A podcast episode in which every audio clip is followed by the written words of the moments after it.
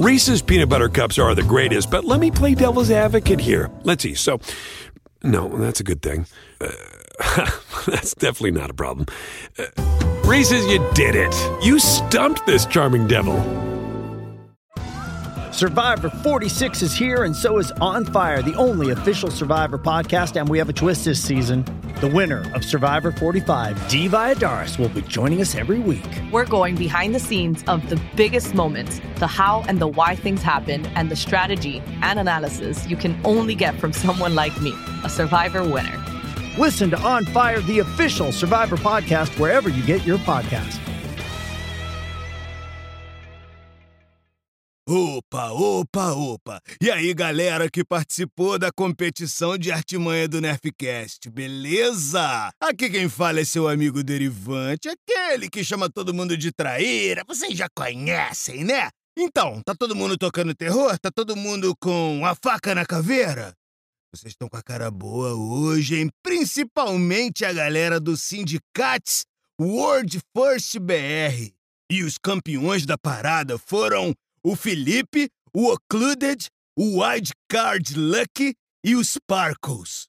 Eu acho que eu falei o nome de vocês certo, né, rapaziada? Muito obrigado por vocês terem participado, beleza? E agora quem fala é o Márcio Navarro, dublador do Derivante. E eu vim aqui parabenizar vocês pelo grande desempenho nessa competição. Meus parabéns e aquele abraço. Ó, quando forem jogar Destiny, joga dublado pra ouvir essa minha linda voz. ah. Teremos primitivos no jantar? Eu acho que sim, né? Alô, galera do segundo lugar! Equipe DC6, discípulos de Cade Six. Vocês ficaram em segundo. Pois é, mas é melhor do que último, né, galera? Meus parabéns pela participação na competição aí da galera do Nerfcast. Galera que se empenhou em fazer um grande trabalho aí, vocês que gostam da artimanha, que curtem a voz do Derivante, desse cara escrachado mesmo, né?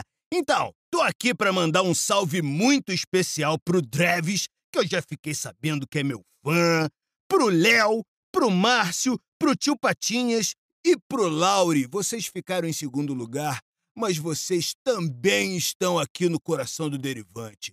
Valeu, galera. Agora quem fala é Márcio Navarro, dublador do Derivante, e queria parabenizar todos vocês pela competição, pelo empenho. Já dei os parabéns pra galera do primeiro lugar, mas o segundo lugar também ganha, né? Então, aquele abraço, toca o terror, faca na caveira e continua jogando Destiny comigo dublando. Valeu! Aquele abraço.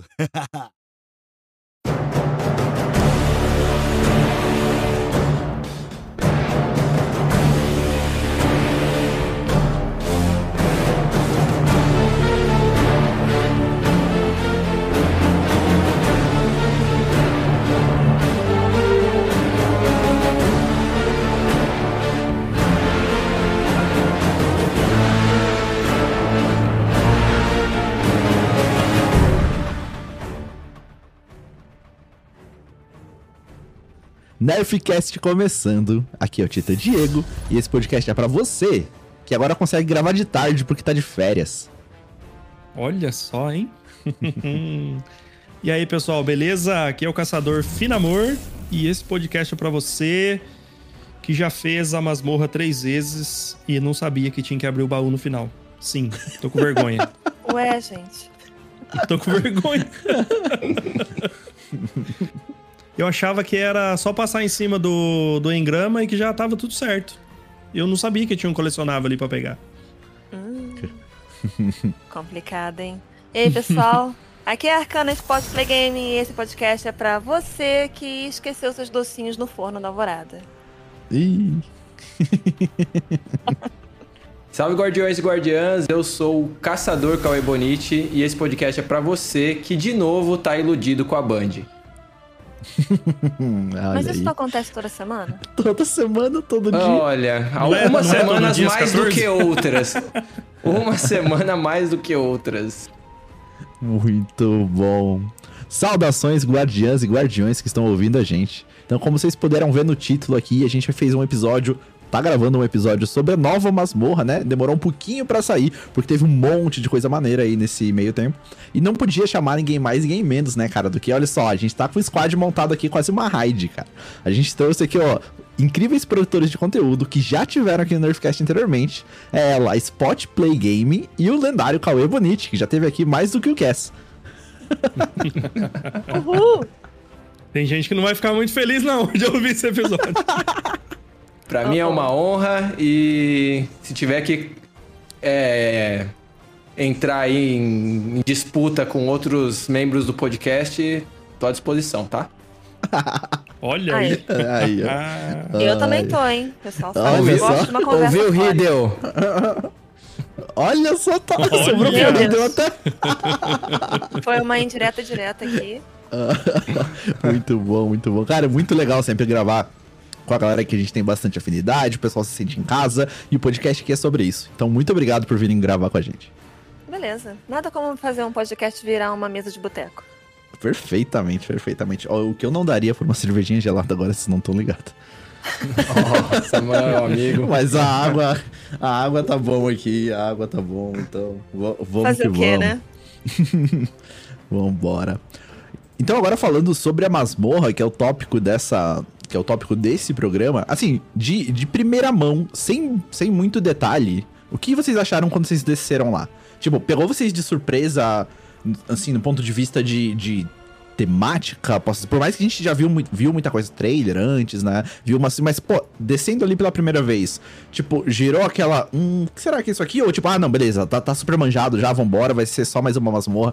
Que eu confesso que pra vocês, quando eu cheguei ali, quando a gente sai daquela parte de neve e começa a adentrar naquele cenário mais DD, assim, pô, aquilo Sim. já me pegou demais, sabe? Já foi tipo, beleza, valeu, valeu, valeu o investimento. Já, já, já me diverti. Independente do que é rolado aqui pra frente, falei, não, beleza, acertaram. Como é que foi isso pra vocês, assim, essa primeira impressão? Bom, eu já gostei da masmorra descendo ali, vendo toda aquela neve, aquela nevasca. Sabe aquele jogador assim que chega e fica vislumbrado com tudo, né? Aham. Chegou assim, a neve, já bateu o frio, bota o casaco e falei, nossa, que legal. E é claro, né? Aquele baú, primeiro baú maravilhoso. Nossa. Nossa, já tem um loot aqui, que legal. Então, todo mundo cercado com um monte de Toma. aranha, morreu ali mesmo. Não, aquilo foi sensacional, Aí né? a gente fica puta, a gente fica, nossa, que maneiro, faz de novo. Aham. Então, aí, nossa, foi, foi muito legal. Naquele baú ali já me ganhou, tá? Sinceramente. Justo. Especialmente porque fui eu que abri o baú, tá? Então, se, se talvez ela tivesse aberto, ela não teria gostado tanto assim. Mas como foi o companheiro de equipe, aí dá Ah, pra nada como ficar... assistir em primeira mão, sabe? Assim, pegar um close, entendeu? Que massa. A primeira vez que vocês fizeram, vocês fizeram juntos? Sim, nós Foi dois e eu, o Harley Quinn. E o Heliquim. Que massa, mano, que legal. Pô, e, e vocês foram às cegas assim também, né? Tipo, não, não viram nada antes, ou, As ou não. cegas. A, a gente Isso é tava muito quase bom. substituindo os esqueletos na prisão, você não tá entendendo. Ah, não, não, eu tô entendendo. Quando chegar nessa parte aí, vocês vão entender como- é que a gente fez. É, porque a primeira vez fez eu, o Finamor e o Corvo de Ferro. Então a gente fez junto, mas a gente conseguiu fazer, acho que só uns dois ou três dias depois do lançamento, assim. Ela lançou na sexta, a gente fez acho que no domingo. E Aham. ainda assim a gente conseguiu, cara, esquivar de tudo que tinha de spoiler na internet. É, eu não sabia nada de loot. e, Tipo, por mais que o Cauê já tinha feito o vídeo, já tinha feito tudo, eu falei, não, não vou ver porque eu vou fazer umas masmorra antes. Né? Exato. Não, é legal conseguir manter o mistério, porque é outra coisa quando você vai fazer as cegas, esse tipo de atividade. E em Masmorra e em Destiny eu gosto muito de todas elas. Eu acho que Perfeito. é. Uma é muito diferente da outra, entendeu? Então não teve que dizer Totalmente. assim, ah, isso aqui foi reciclado. Dessa vez não. É, né? Dessa realmente. Parece que foi feito com, com mais tempo essa masmorra, sabe? Não sei Sim, explicar. é, a Ela- gente sente né? que teve um, um apego maior, assim, Tem- na- tem- tem um carinho. é. Um capricho. Isso, um Sim. capricho. Eu Perfeito. senti E a isso gente também com o Fantasma das Profundezas. Aquela, nossa, fantástico. Uhum. É, e a gente vê isso nos detalhes, né? Pra mim, acho que tá muito nos detalhes, assim. Uhum. É, e daí você consegue ver que teve um carinho a mais, assim, pra ser feito. E, e realmente, nesse primeiro momento, ela já falei, é uma mas- masmorra que já me ganhou. Diferente daquela lá que a gente faz no, naquele plano do, do Kalos lá, da Kaiton, não sei o quê. Tipo, pô, quando eu entrei lá, aquele primeiro momento, eu já, hum, não sei. Mas depois ela foi me ganhando e no boss ela me perdeu de novo. Mas nessa aqui é, foi exponencial, sabe? Assim, e foi. Eu achei ela, tipo, por mais. né, é, que das coisas que a gente foi enfrentando e tudo mais, ela foi leve, assim, gostosa de fazer, sabe? Sim, Desafiadora, ela- ela não- né? Ela não enjoa. E é Isso, legal perfeito. porque a gente sente que é, o estúdio colocou carinho pra fazer a masmorra e, consequentemente, o jogador sente esse carinho e retribui, sabe? Eu vi Isso, jogador perfeito. que não gosta de fazer masmorra e fazendo, fazendo, fazendo, fazendo, fazendo e direto, entendeu? legal, legal. Ô, e Dan, o que, que você achou quando a gente desceu lá? Qual foi a tua primeira impressão? Cara, eu tive esse mesmo sentimento que você, né? Porque eu sempre gostei muito de D&D e teve essa ambientação, né, cara? Quando você desce Aham. ali. Então, é... Assim, eu, eu achei que seria... Que a gente levaria até um pouco mais tempo, pra falar a verdade, tá? Achei que até Ah. ia ser um pouco maior a masmorra. Depois que você faz a segunda vez, eu acho que é, é, fica rápido, né? Sim, Mas eu sim, gostei sim. bastante. Gostei do, do, do ambiente, gostei de tudo. curti mesmo, assim. E, e uma coisa que eu achei bem legal e foi relativamente diferente é que a gente já tem contato com o primeiro boss muito rápido, né? É muito Exato, rápido mesmo, assim, exato. tipo. Acho que tem o quê? Cinco minutinhos andando na masmorra É, a ali? gente vira a esquina e fala, ué, é, tipo, ou é boss battle já, tá ligado? Normalmente ensinam mecânicas com outras coisas, né? Sei lá. é, não tem um boss já de cara. E nessa aí já me pegou, tipo, legal, legal, ah, então, gostei. enfiaram aqui, vem cá, deixa eu te ensinar uma mecânica enquanto você já tem que matar um cara. Então, fica ali, vem aprender, vem.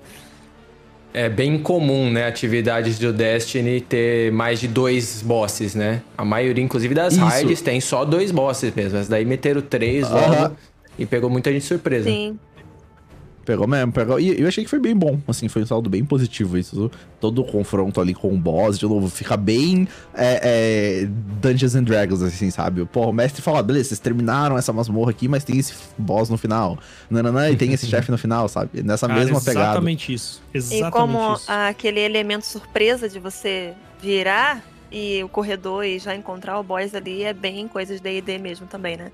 É. Do mestre já pegar e já colocar, ah, tem um inimigo aqui, ó. Dá um jeito nele. É. Legal. E, e Spot, explica pra gente, então, a gente chegando ali no primeiro encontro que a gente vê com esse boss, é. Como que a gente faz pra progredir é, ou passar dele aí? É só chegar dando porrada, derrubar ele do precipício ou o jogo te apresenta alguma coisa, tem que fazer. Explica pra galera aí, que eu tô ligado que você. Eu acho que de todos aqui você que fez essa masmorra mais vezes, hein? Olha, eu não queria admitir não, mas é, é eu tô um pouquinho viciadinha assim. mas é porque também levei o pessoal pra fazer catalisador, o que também é muito legal. É, mas ali, quando você chega nesse boss, o máximo que você faz é colocar a bandeira e dizer um oi pra ele, né? Ele já vai ficar imune, e aí você tem que né, tem um tempo ali pra você conhecer a área ao redor e se preparar pro que tá vindo depois. Então, ele vai te prender nas jaulas, né? Você e o esquadrão vão ficar presos em algumas jaulas. E o bacana é que nessa jaula ela vai ficar subindo, né? Aham. Lentamente, assim, para algumas agulhas que vão te matar. Mas para que isso não aconteça, você tem que atirar naqueles olhos possuídos, né? Então cada jaula tem três olhos para atirar. Bacana é quando começa aquele desespero. Cadê a terceira? É, exato. É, Não, principalmente se você tá jogando solo. Meu Deus do céu. Tudo pode já dar errado ali, já, né? O Flawless achei, perdido achei que você ia falar. Principal, achei que você ia falar, principalmente se estiver jogando com o Diego. Porque eu nunca acho o terceiro, mano. Ah, não, é. Tem isso também, né? Quem termina primeiro consegue ajudar o coleguinha do outro lado, né? Dependendo da arma que estiver usando pra atirar. Então, Aham. Aí depois se soltou da jaula, quanto mais rápido fizer, melhor. Porque quando desce, já tem ali. O, o Relequim gosta de falar churrasqueira, né? Bom, Mas bom, já tem uma. né? Capturar. Carioca, né? Carioca. É, já tá pensando no churrasco. Já desce ali, tem uma mini zona ali pra capturar, que o boss tinha deixado, né? Porque no momento que ele joga você na cela, ele já tá conjurando alguma. Uhum. E então você começa a capturar ali, tem um tempo pra você fazer isso. Né? Que é o, buff do desejo que fica no canto esquerdo da tela. Quando esse tempo acaba, seria para liberar a fase de dano. E depois ele pega e chama mais um, né? Porque você Uhum. capturando duas, você consegue estender a fase de dano. E aí isso fica interessante. Então E o pessoal fica- tá usando muitas técnicas para aproveitar esse tempo. Perfeito. E fica mais ou menos quanto tempo de dano ali? Você sabe quanto que cada uma dá? Ou não? Cada uma eu não reparei, mas eu acho que o tempo total, que é uns 15 segundos, qual é? O que, que você acha? Com, com duas dá 15, e aí dá pra fazer até 20, não nesse boss, né? Nos outros bosses que dá pra você capturar mais. O máximo que você consegue estender uma fase de dano na masmorra é 20 segundos, mas com duas dá quase 15. Ah, Sim, aí nisso o pessoal aproveita, né? Braçadeiras do Sol tá vendo muito bem ali também, porque o bacana é encher o pé do boss de lava, né? Sim, Ir pra sim, cima sim. de espada, o pessoal tá fazendo de várias formas diferentes e estão indo muito bem, assim. Bacana é assistir os speedrunners, né? Sim, você viu? Acho que o, o recorde agora é 13 minutos, né? Solo Sim. flawless, É, tá. 13 Ah, minutos. Aham. bicho. 13 minutos. É, a gente Minha olha esse solo flawless 13 minutos, a masmorra inteira, você olha e você vê que você ficou ali durante mais de 3 horas, pensa assim, é, tudo bem. 13 minutos e nem, nem abria as, as coisas lá na, na prisão, pô. Nem acertei Então. pra que lado que tem que rodar. A prisão também é um caso à parte, né? A Ai, parte favorita da ai. masmorra é a prisão. Prisão Ai, maravilhosa. Cauezão, alguma dica aí pra esse primeiro encontro? O que, que você acha que a galera de- deve usar de arma, equipamento? A Spot falou aí da Braçadeira do Sol, que realmente acho que arcano aí é, seria indispensável nessa hora, né? Tá com o pulso ali também. Mas e sim, e arma e outras exóticas, o que você re- recomendaria pra galera? Cara, olha que eu achei, antes de lançar a masmorra, que eu ia ter uma dica fundamental, assim, que ia mudar a vida de todo mundo. Porque se especulava que como a temporada era relacionada com Riven e Marasov e, e etc, que seria outra masmorra na cidade onírica, né? Aí vai Aham. lá o Cauê juntar contrato, farmar armadura da cidade onírica pra Ah, causar mais nossa. dano.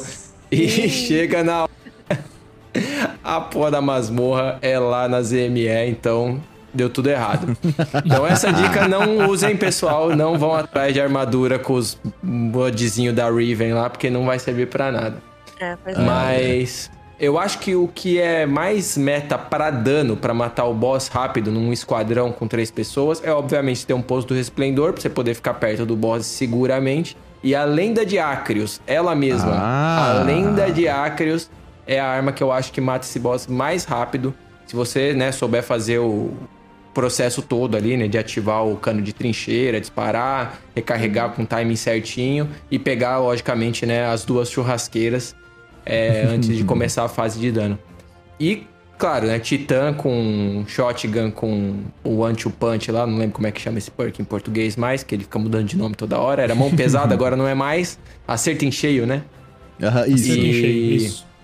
E o, o banner da guerra, sensacional, funciona bem pra caramba. Inclusive é a subclasse que o pessoal tá usando pra fazer speedrun solo flawless. Por incrível que pareça, é o Titã de filamento.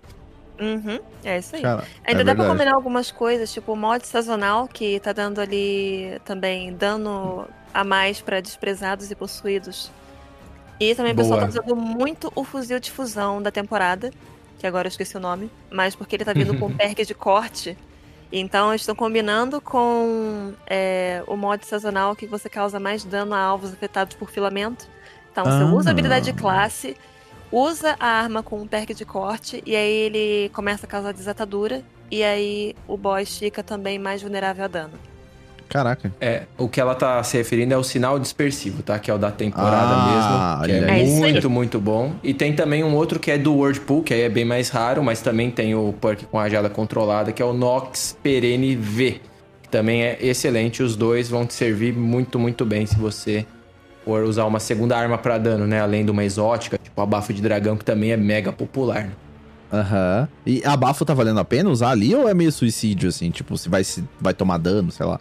Cara, no solo, esse boss fazendo de caçador solar ali com as faquinhas e, e etc, cara, ela funciona muito bem. Muito bem mesmo. Dá pra, dá pra você ficar vivo com tranquilidade, com restauração principalmente, né?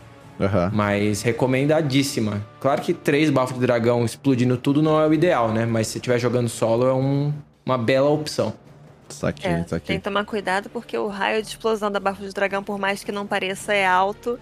E é um lança-foguete que ele faz um efeito é, às escondidas, assim, né? Porque primeiro você Uhum. atira, começa a queimar as coisas, daqui a pouco começa a explodir. Eu já me matei com ele algumas vezes, mas são só detalhes. não, isso aí, detalhe, ninguém precisa saber, né? Quem Ah, Não, nunca? é, quem nunca? Imagina. Pode crer. Mas É, então, eu acho que bom. Então, eu acho que pro primeiro encontro é, é basicamente isso, né? Então é ficar vivo na hora de que você é, é levantado lá dentro daquelas grades, né? A- Acertando os três olhinhos. Uhum, daí depois capturar a churrasqueira. E daí sentar porrada no boss. É, Só em resumo, é isso. boss. É, é, é mega simples, é realmente um encontro que qualquer outra outro conteúdo usaria alguma mecânica, né, alguma etapa sem boss pra te explicar qual que é a mecânica. Eles resolveram colocar um boss, mas assim, não muda a simplicidade do negócio. É realmente, ó, os olhos são importantes, eles querem te avisar isso, porque você vai ter várias outras mecânicas envolvendo os olhos. E essas churrasqueiras aqui são importantes, você também precisa saber que você precisa ca- capturar elas. Então, é boa forma de mega simples, mas muito boa forma de apresentar a mecânica principal do, da parada. Verdade. Uhum. Pode crer, né? É, e, e deixa, né, você enfrentando um boss, assim, sabe? É, é legal. Ele se ensina, mas sem, sem pegar na mão, né? Tipo, Sem pegar na mão. Sem pegar na mão, deixa ali com nível de dificuldade interessante e tudo mais. E eu queria aproveitar e fazer um parênteses aqui, que a gente enfrenta um desprezado, né? Então ele, ele é um boss que, tipo. acho- até então a gente não tinha masmorra com desprezado, tinha? Não, não. Primeiro Não, masmorra né? com desprezado, só teve é, uma incursão, que inclusive é até recente, né? Vamos dizer assim.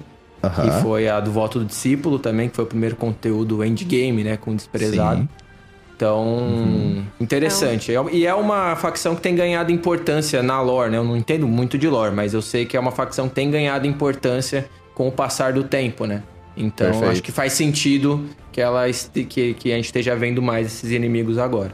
É, Uhum. desde a Bruxa Rainha, né? Que o pessoal, enquanto a gente tá fazendo as missões, vai conversando também com o Fint sobre os desprezados, né? E o envolvimento deles. E acho bacana também, o mais perto de uma masmorra que chegou com o desprezado, pra mim foi a Presságio, que também foi uma missão incrível. É verdade, verdade. Nossa, Bela sensacional, missão. presságio. É muito maneiro. Ela lá E- ficou. Eu fiz as cegas também e passar naqueles corredores escuros e ficar escutando os hediondos andando do outro lado. Senhora. Eu de fone de ouvido falei, meu Deus, o que, que é isso? Deixa eu voltar. Puxa a ordem. De repente eu tô jogando um jogo de terror aqui e ninguém me avisou. Aham, É, né, ele foi passou, muito aquilo, foi muito legal. E eu perguntei um pouco dessa questão do desprezado, porque eu falei, a gente vai tentar dar uma pinceladinha de lore aqui, né? Contextualizar a galera que ainda, tipo, ah, mas o que que essa masmorra vai me contar de história, né? Ou ela é simplesmente só um recorte aqui, não tem ligação com nada, o que Destiny às vezes faz, né? Se ela bota uma atividade lá e é isso. Hum, tipo, por exemplo, as raids reprisadas, né? Que eu acho que poderia ter uma justi- justificativa de lore, de história, mas enfim. é, só caiu, né? Mas nesse caso, nessa masmorra não foi o caso, né? Então tem uma justificativa ali, né? Pelo que eu entendi, assim, acho que o Saladino e outras pessoas viram os rumores de desprezados nas ME, né? Então a gente e o Corvo vai investigar, não é? Uma coisa assim? Isso. Isso, o Corvo fala que ele patrulhou a área já, e aí eles ouvem boatos de desprezados e de uma arrancara, né? Aí o próprio Corvo fala no começo, ele falou, meu, já vim aqui várias vezes, eu nunca vi dragão nenhum. Aham. E aí depois a gente vai descobrir o que, que tá rolando na real, que você vai contar pra gente, né, Diegão? Que você sabe tudo da lore dessa Ah, masmorra, né? É, porque agora não era um ficar duas dragão. horas aqui pra contar a lore. É, não era um dragão, era uma baleia. Por isso que eu Era exato. Tá ficou olhando pra cima, tinha que olhar pra baixo, o animal. Pode crer. Ah, é verdade. Então, do, do que eu fiz aqui um speedrun pra tentar aprender um pouquinho da lore que justifica, né, essa masmorra. É, então, a partir desse chamado, né, dessa, de, tipo, ó, estamos desprezados lá, então a gente vai investigar, né? E, e por que que esses desprezados existem ali? Primeiro a gente tem que voltar um pouquinho no tempo e entender um pouco de, tipo, quem que encontrou esse local pela primeira vez.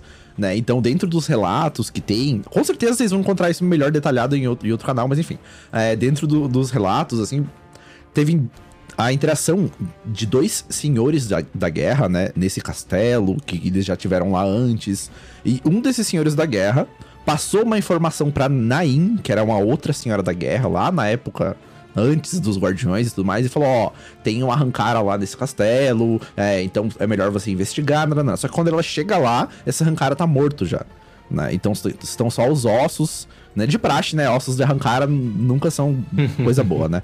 É, e daí quando, quando a Nain chegou lá, então conhece esse arrancar, né? Que eles conseguem se comunicar, né? Mesmo estando os mortos ali, né? Tipo, os ossos conseguem influenciar e conversar, né? A gente tem isso na história já acontecendo anteriormente, né?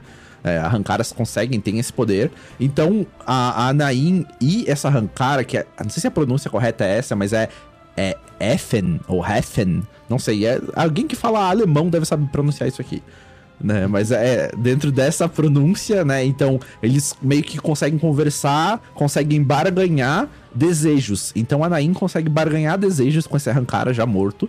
E ela, com esses desejos, ela com, começa prosperar as vilas ao redor, né? Então ela chega, tipo, vê as vilas que tem ao redor lá na época, lembrando que isso foi bem antes da história que a gente vivencia hoje. Então ela via, né, problemas acontecendo e coisas ali, e ela pedia pro Arrancara, né, é, é, aprimorar ali os, os arredores, melhorar a qualidade de vida das pessoas, enfim, né, como eram alguns dos senhores da guerra tentavam fazer isso.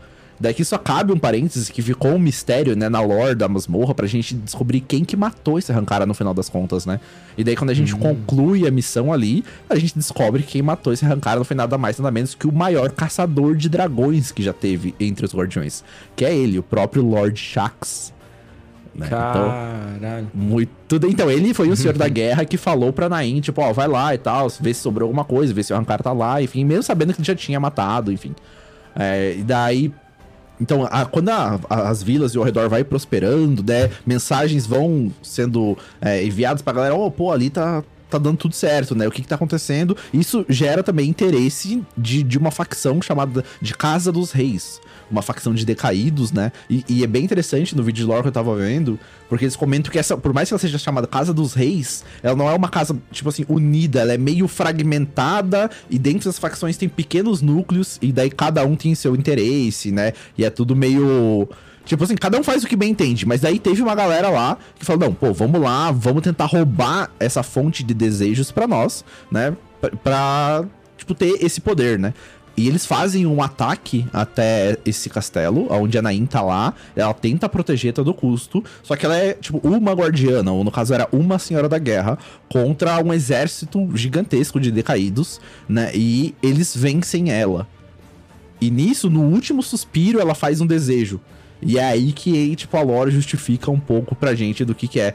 É, deixa eu até achar que a forma com que ela faz o desejo, né? Que a gente sabe que desejos com arrancaras, a forma com que você fala faz toda a diferença, né? Palavras uhum. têm um uhum. poder muito Sim. forte, né? Palavras têm um poder muito forte. Então falou alguma coisa errada ali, tipo, já pô, já era, né? Você pode falar, ah, eu quero viver até o fim dos tempos, né? O Arrancara vai lá e termina o tempo amanhã, sei lá, é um exemplo. tipo, é. te mata, te mata é, amanhã. te mata, é, acabou tudo. Aham, uhum, então é, é, nesse cenário. Deixa eu ver se eu acho a frase que eu até escrevi, só que eu escrevi um monte de coisa. Aqui, ó. Olha só, ela desejou o seguinte: desejou a ruína sobre a casa deles e que a sua vingança siga até o túmulo.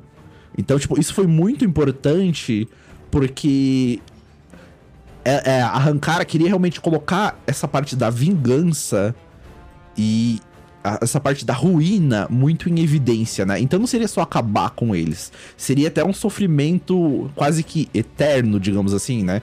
Só que como que você faz isso com decaídos ali?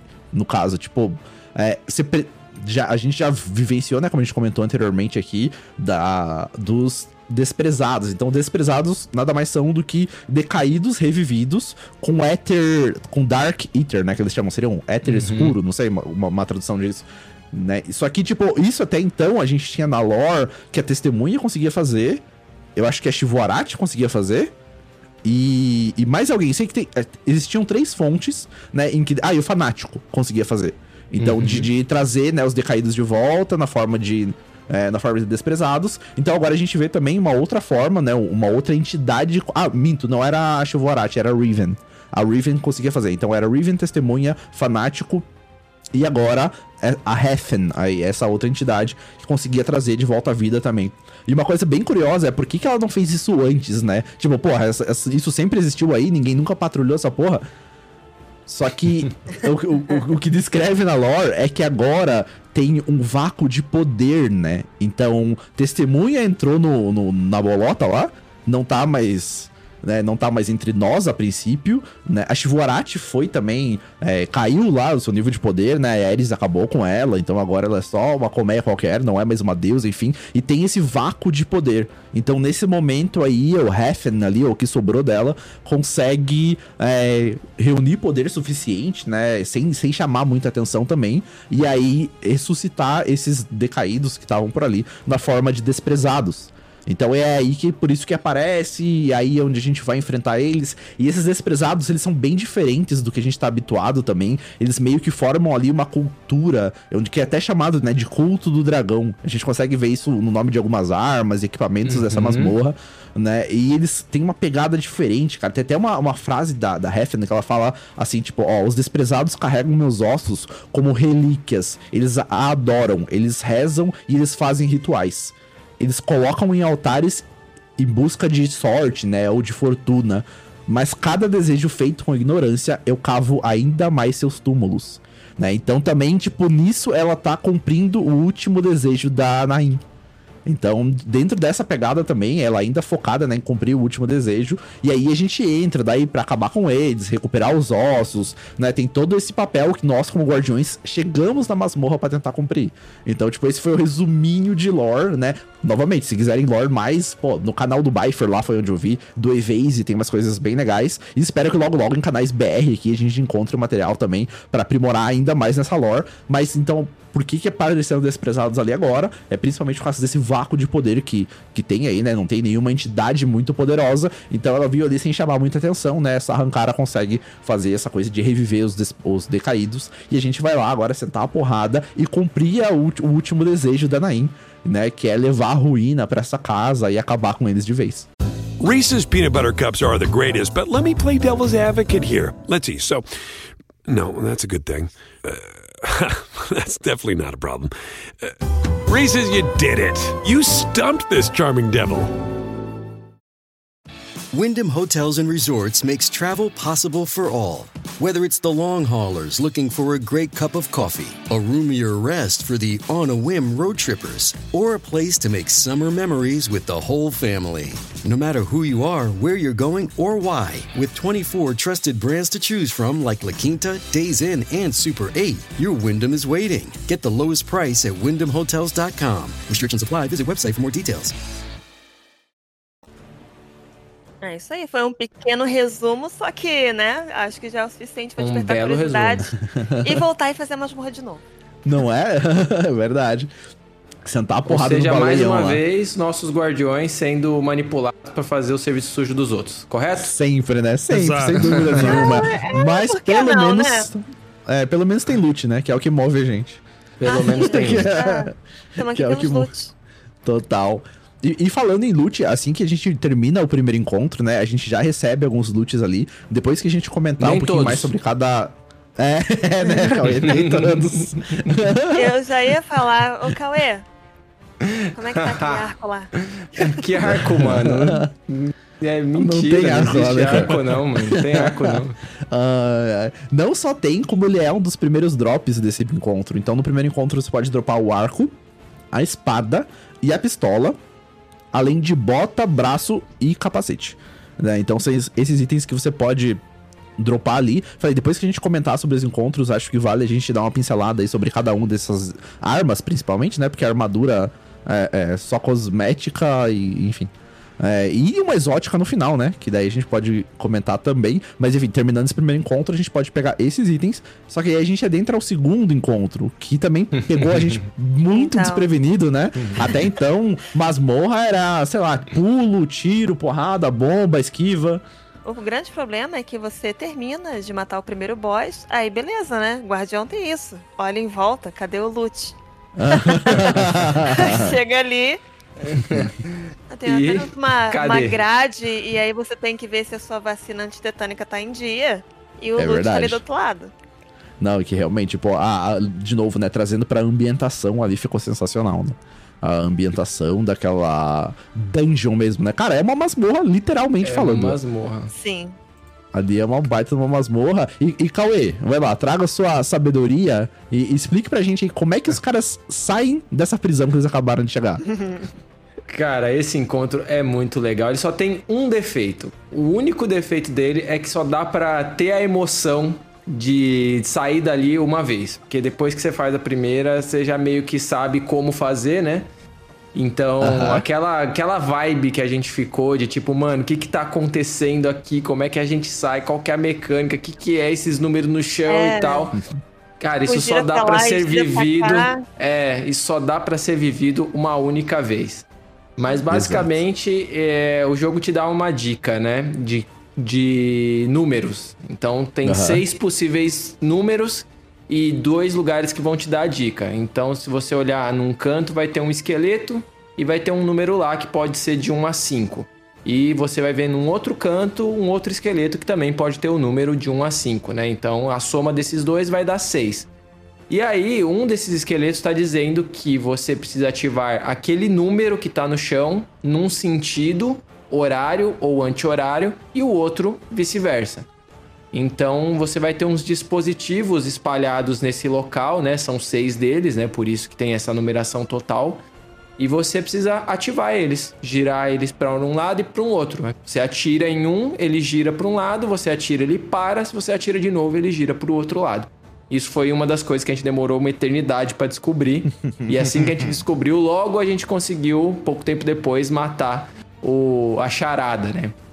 Mas até descobri Legal. que se você ativar, atirasse, parasse e atirasse de novo, ele ia virar pro outro lado. E basicamente é isso, é você colocar essas engrenagens para girar nas direções corretas que o próprio jogo ali já te diz, né? É, uhum. Porém, até você descobrir, você passa algum tempo ali e é muito legal, cara. E a, a gente teve um. na alavanca e ficar esperando aquele barulho. é, você tem né, uma, uma emoção ali de alguns microsegundos que é muito legal. E quando a gente tava fazendo, né, a gente tava em live e eu caí num determinado momento. E o jogo, para não deixar você limitado, se você não tiver um esquadrão de três pessoas, ele deixa algumas portas abertas para ah. que o time ah. possa se movimentar dentro delas, inclusive as portas do corredor de cima, né? Tem duas salas que você consegue atravessar por cima. E se você estiver no esquadrão uhum. completo, essas grades de cima estão fechadas. Cada um precisa ficar na sua, na sua cela, né? Mas se você tiver com dois ou um jogadores, é, você consegue se movimentar. Essas portas já ficam meio abertas, algumas delas. E aí, quando eu caí e voltei, o jogo entendeu que tinha saído uma pessoa, que o time tava só em dois, e ele automaticamente abriu algumas grades. Ah. E aí a gente achou que a gente tinha aberto nós. Ou seja, a gente tinha feito alguma coisa que tinha dado certo até ali. E a gente ficou o tempo todo falando, meu, o que, que foi que a gente fez certo que abriu essas grades? porque já tinha aberto várias, né? A gente começou, tava todo mundo preso. De repente, só tinha duas grades trancadas e as outras todas abertas. Falei, pô, a gente fez alguma coisa certa, né? E a gente chegou até, inclusive, falar, meu, vamos puxar pra órbita e descer de novo pra gente voltar com tudo fechado e a gente botar esses códigos novamente aí para tentar descobrir qual que foi a lógica. Afinal, a gente tá fazendo alguma coisa, né, que tá dando certo. Uhum. E a gente desceu de novo e tava tudo aberto ainda. Tipo, o jogo entendeu que continuava naquele esquadrão com menos gente. E aí, Caraca. depois de muito tempo, a gente conseguiu descobrir. E só depois disso, quando eu tava, sei lá, estudando para fazer o vídeo, né? Estudando a mecânica certinho, que é aí que eu descobri que, pô, se você tiver com o esquadrão cheio, ele fecha tudo, com menos uma pessoa ou sozinho, você tem as portas abertas. Então não foi nada que a gente fez, foi só o jogo não deixando, não impedindo a gente de progredir. É, tendo um pouco de misericórdia. A pior parte é um monte de gente passando, falando assim: consegui sair. A gente pergunta como? Não sei. Não faz pergunta difícil. ai, ai, ai. Temos e, e aquela parada né, da. É, e aquela parada da mão dos esqueletos, assim, esquerdo direita, aquilo faz sentido ou não? Faz. A posição do esqueleto em relação ao número é o que indica para aquilo lado você precisa fazer a engrenagem girar, né? Então uhum. vai ter um esqueleto que vai estar tá do lado esquerdo do número. Então aqueles números você precisa fazer as engrenagens girarem para o lado esquerdo, né? Portanto, no sentido anti-horário. E o outro esqueleto ele está à direita do número. E aí aqueles números você dispara para eles girarem no sentido é, horário. Então Perfeito. tem essa dica aí também que é mega sutil, né? Mas depois uhum. de fazer algumas vezes você fala, beleza, tô, tô entendendo que o jogo tem várias informações aqui que, obviamente, da primeira vez você não sabe. E é muito triste que isso seja uma coisa que é, tipo, uma vez só que você vai fazer e vai ter essa diversão, né?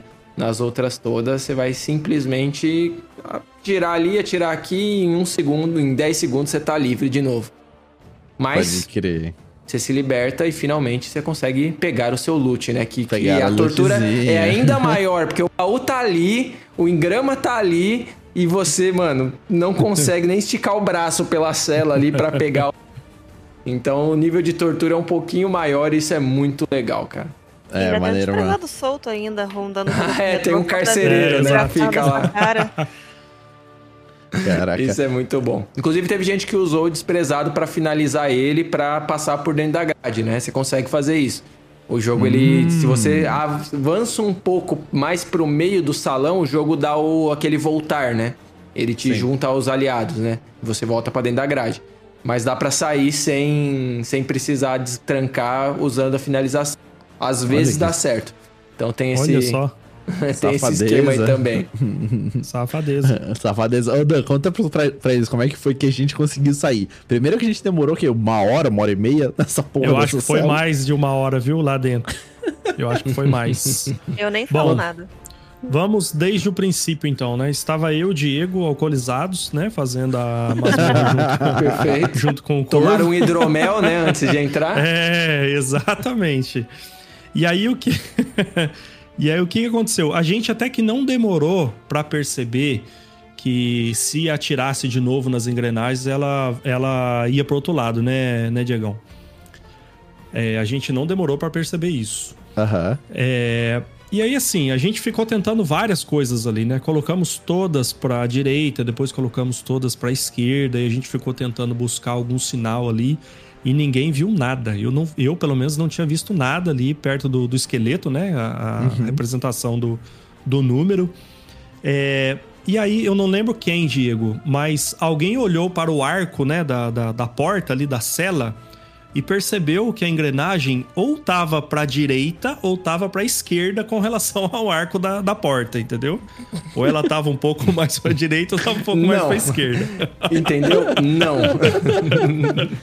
Foi eu que tive essa brilhante ideia. É, foi você, exato. Aí a gente pensou, nossa, as, as engrenagens que estão mais pra direita da porta, a gente vai colocar pra direita. E a que tá pra esquerda, a gente coloca pra esquerda. Matamos a charada. Né? Fizemos. se você me falar que isso funcionou, Não eu vou deu ficar certo. muito baixo. Não, Ok. não, não, Não, não deu certo. Calma aí, que tá. ó. Não deu certo. Não deu certo, certo? A gente fez isso, não deu certo, não abriu. Aí o Corvo falou assim: ah, e se for ao contrário? E se as que estão pra direita a gente colocar virando pra esquerda e as que estão na esquerda a gente colocar virando pra direita? Falei, ah, vamos tentar. Aí a gente tentou, deu certo. Abriu. Abriu as portas, cara. Cauê, refaz o tutorial. Cara, a, a- a comunidade de Destiny mundial descobrindo a mecânica correta nesse momento. Mano, Cara, sabe- não é possível. E pior é que essa lógica, do tipo, e se fizer o contrário, é perfeita. Combina muito com Destiny, porque, mano, Total. Destiny adora fazer isso. Exatamente. Ah, atira no, no diferente do que tá mostrando a lógica. Ah, coloca logo dos negócios de cabeça pra baixo. Aham, É. Não, então, exatamente isso. Isso veio na cabeça, assim. E, cara, não, da, e daí, puta. Mas daí, depois a gente foi refletindo, assim, tinha um, um daqueles dispositivos que nem estavam tão à esquerda, tão à direita, tá ligado? Tem um lá que nem tá perto de porta nenhuma, que ele fica bem no fundo, assim. É que ele essa nem tá que é perto. a, a graça do Day One, né? Quando a gente vai fazer algumas Exato. coisas às cegas É e a gente fica fazendo um monte de teoria louca, principalmente pra vocês que estavam meio aéreos. Cara, ficar fazendo umas coisas assim. E aí o pior é que quando depois, quando você aprende o jeito certo de fazer, você volta atrás e fala: caramba, eu ainda coloquei aquela teoria toda louca, sem lógica nenhuma. Ah, Inclusive, eu vi vários guias depois, né? E muita gente falando. É, em vários guias os caras falavam que, tipo assim, que mataram o primeiro boss sem nem entender qual que era a mecânica mesmo, o que, que eles estavam fazendo pra dar certo e entrar na fase de dano, sabe? Porque é tudo tão maluco que de repente o cara é dano, é dano, é dano. Bate, bate, bate, bate. Quebrou o escudo, corre. Tipo assim, mano, o que, que você fez? Não sei. gente né? fez Depois isso, a gente é. descobre, tá ligado? E várias Não sei, vezes- só repete. Vários, vários canais, mano, falaram a mesma coisa. Até agora eu não entendi o que que foi que aconteceu pra dar certo. E isso é muito massa. É, tem tudo a ver, Ah, né? é. Com Day One e as Total. invenções que a galera tem. Não, na segunda-feira o Diego chamou eu e o Corvo no Discord. Ô, gente, cola aqui. Aí a gente entrou lá. Cara, vocês viram o guia de como que abre lá as, as celas? Falou, não, não vi nada ainda. Não, pra Cara, quê? Já descobriu, né, mano? nada a ver. A gente já sabe a mecânica, pra que que eu ouve? Cara, não tem nada a ver do que o que a gente fez, cara. Mano, acho que a gente nunca vai saber se tem a ver ou não, cara. Mas que foi ótima a, resolução de vocês, isso foi. Não, é aquele negócio, ditado brasileiro, o que interessa é que deu certo. Exato, deu Exatamente, certo. exatamente. Não, mas, cara, qual a chance disso dar certo? Entendi. A chance é Então, muito vocês gastaram a sorte de jogar na loteria pra acertar a saída da grade, então já era. Não, o corvo fica indignado até hoje, mano. Ele fica, cara, como que a gente acertou aquela porra? Não tem como, mano. Ah, eu, eu acho que foi pena, tá ligado? A gente tava mais de uma É, hora também A Band só falou, abre essa porra aí. Deixa ele qualquer sair. coisa aí que tá tudo certo. Ah, mas foi, foi, foi muito divertido, foi muito divertido essa parte. Foi Só demais. que a, a, a diversão não acaba aí, né? A gente sai ali e eles começam a apresentar uns parkour pra gente, né? Coisa que cai, mais baú naquele estilo mímico também, né? Tem um caminho aí, né? Desse primeiro, desse primeiro boss, dessa primeira masmorra, até o segundo, né? Em que a gente vai subindo, se empolerando, um monte de coisa, né?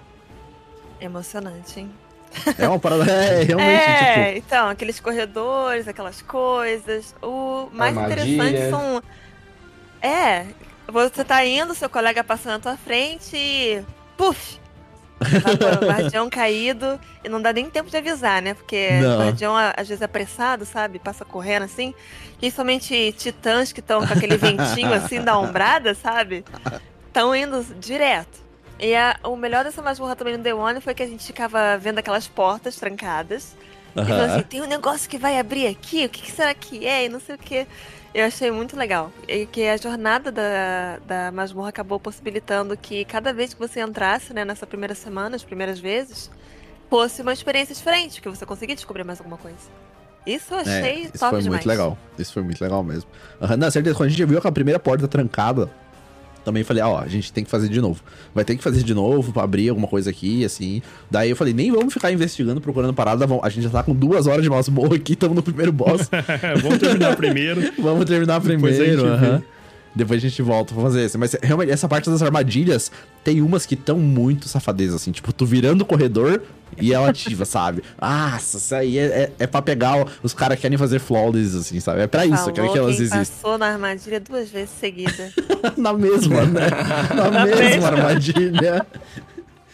É. Mas esse caminhozinho tá bem legal, tá bem divertido também.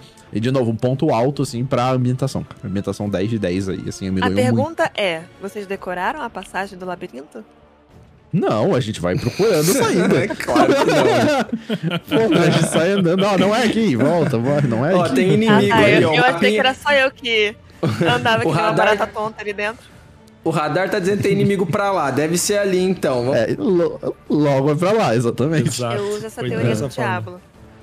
Não, é, é, lá tu sempre sobe, sempre desce, funciona. né? Não, É muito bom, Sim, é muito desde- bom. E é muito sempre. bom e eu acho uma coisa que, que a Spot falou logo lá, lá no começo, e aqui eu acho que tem uma. é, um, um eco. É que é um, é um puzzlezinho que é legalzinho de fazer. Não é um negócio cansativo, sabe? Que nem a Fantasma das Profundezas lá. Eu acho incrível aquela masmorra, eu gosto dos encontros. Mas, cara, aquele jump puzzle subaquático dela, Subaquático, eu, cara, chatão. é muito chato. Passo, e isso é uma é, coisa passo que é. essa masmorra não tem. Então. A Fantasma, eu acho cansativo os boss, por causa de muita vida que o boss tem. Eu acho essa Sim. parte cansativa.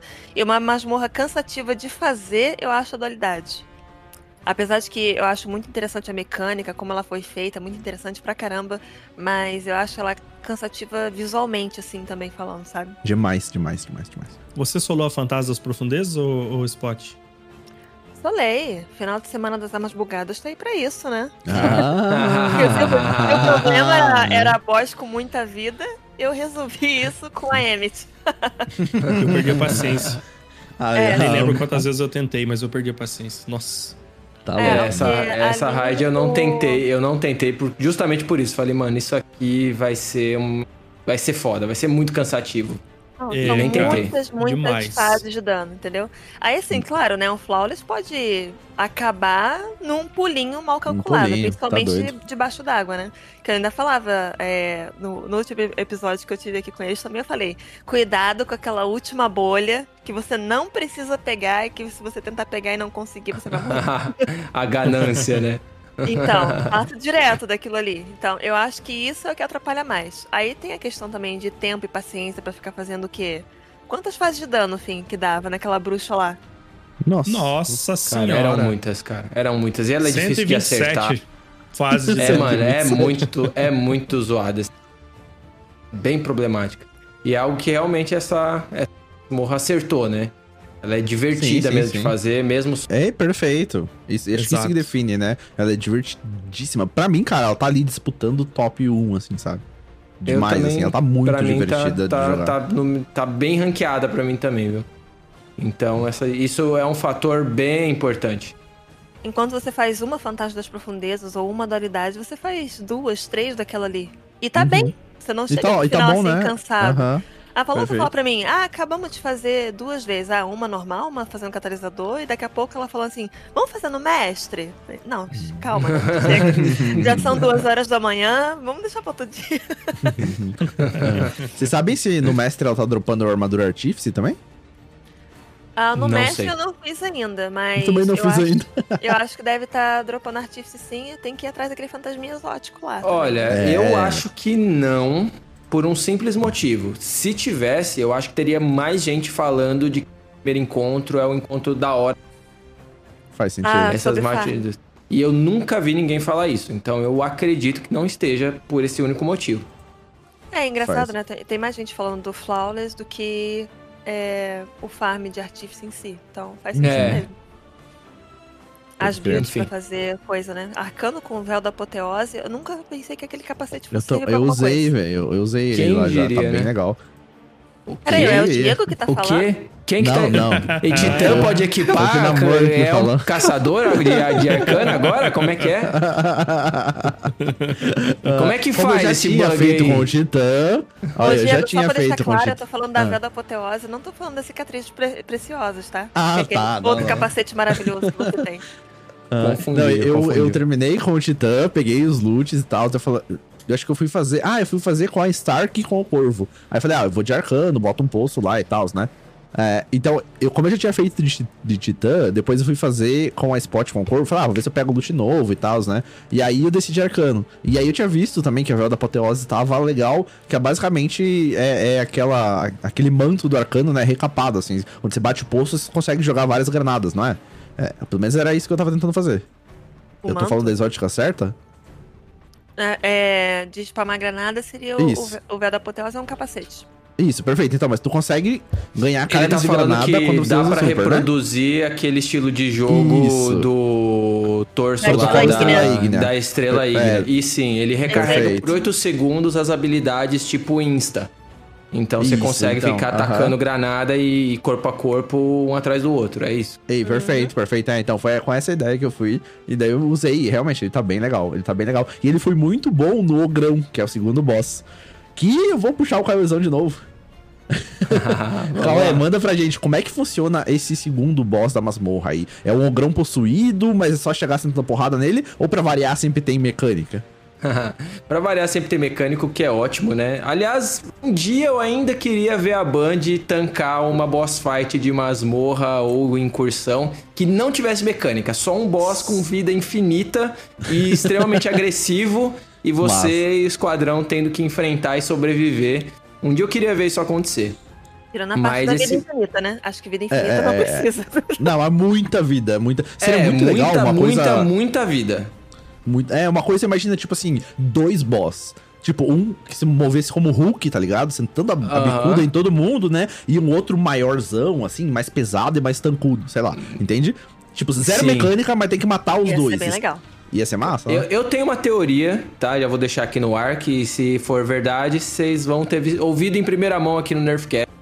Que como a gente vai ter um inimigo, dois tipos de... Um inimigo, vai, que tem duas versões, é, no- um novo inimigo, né? Lá na expansão forma final. Eu Aham. acho que esse vai ser um boss da raid. Que talvez Olha. sejam dois bosses, né? Não, Aham. aquela, não aquelas figuras, mas uma versão delas. Que nem foi o Nezarek em relação Sim. aos, aos algozes, né? Entendi, é algo entendi. nesse sentido. Eu acho que eles vão fazer esse mesmo negócio.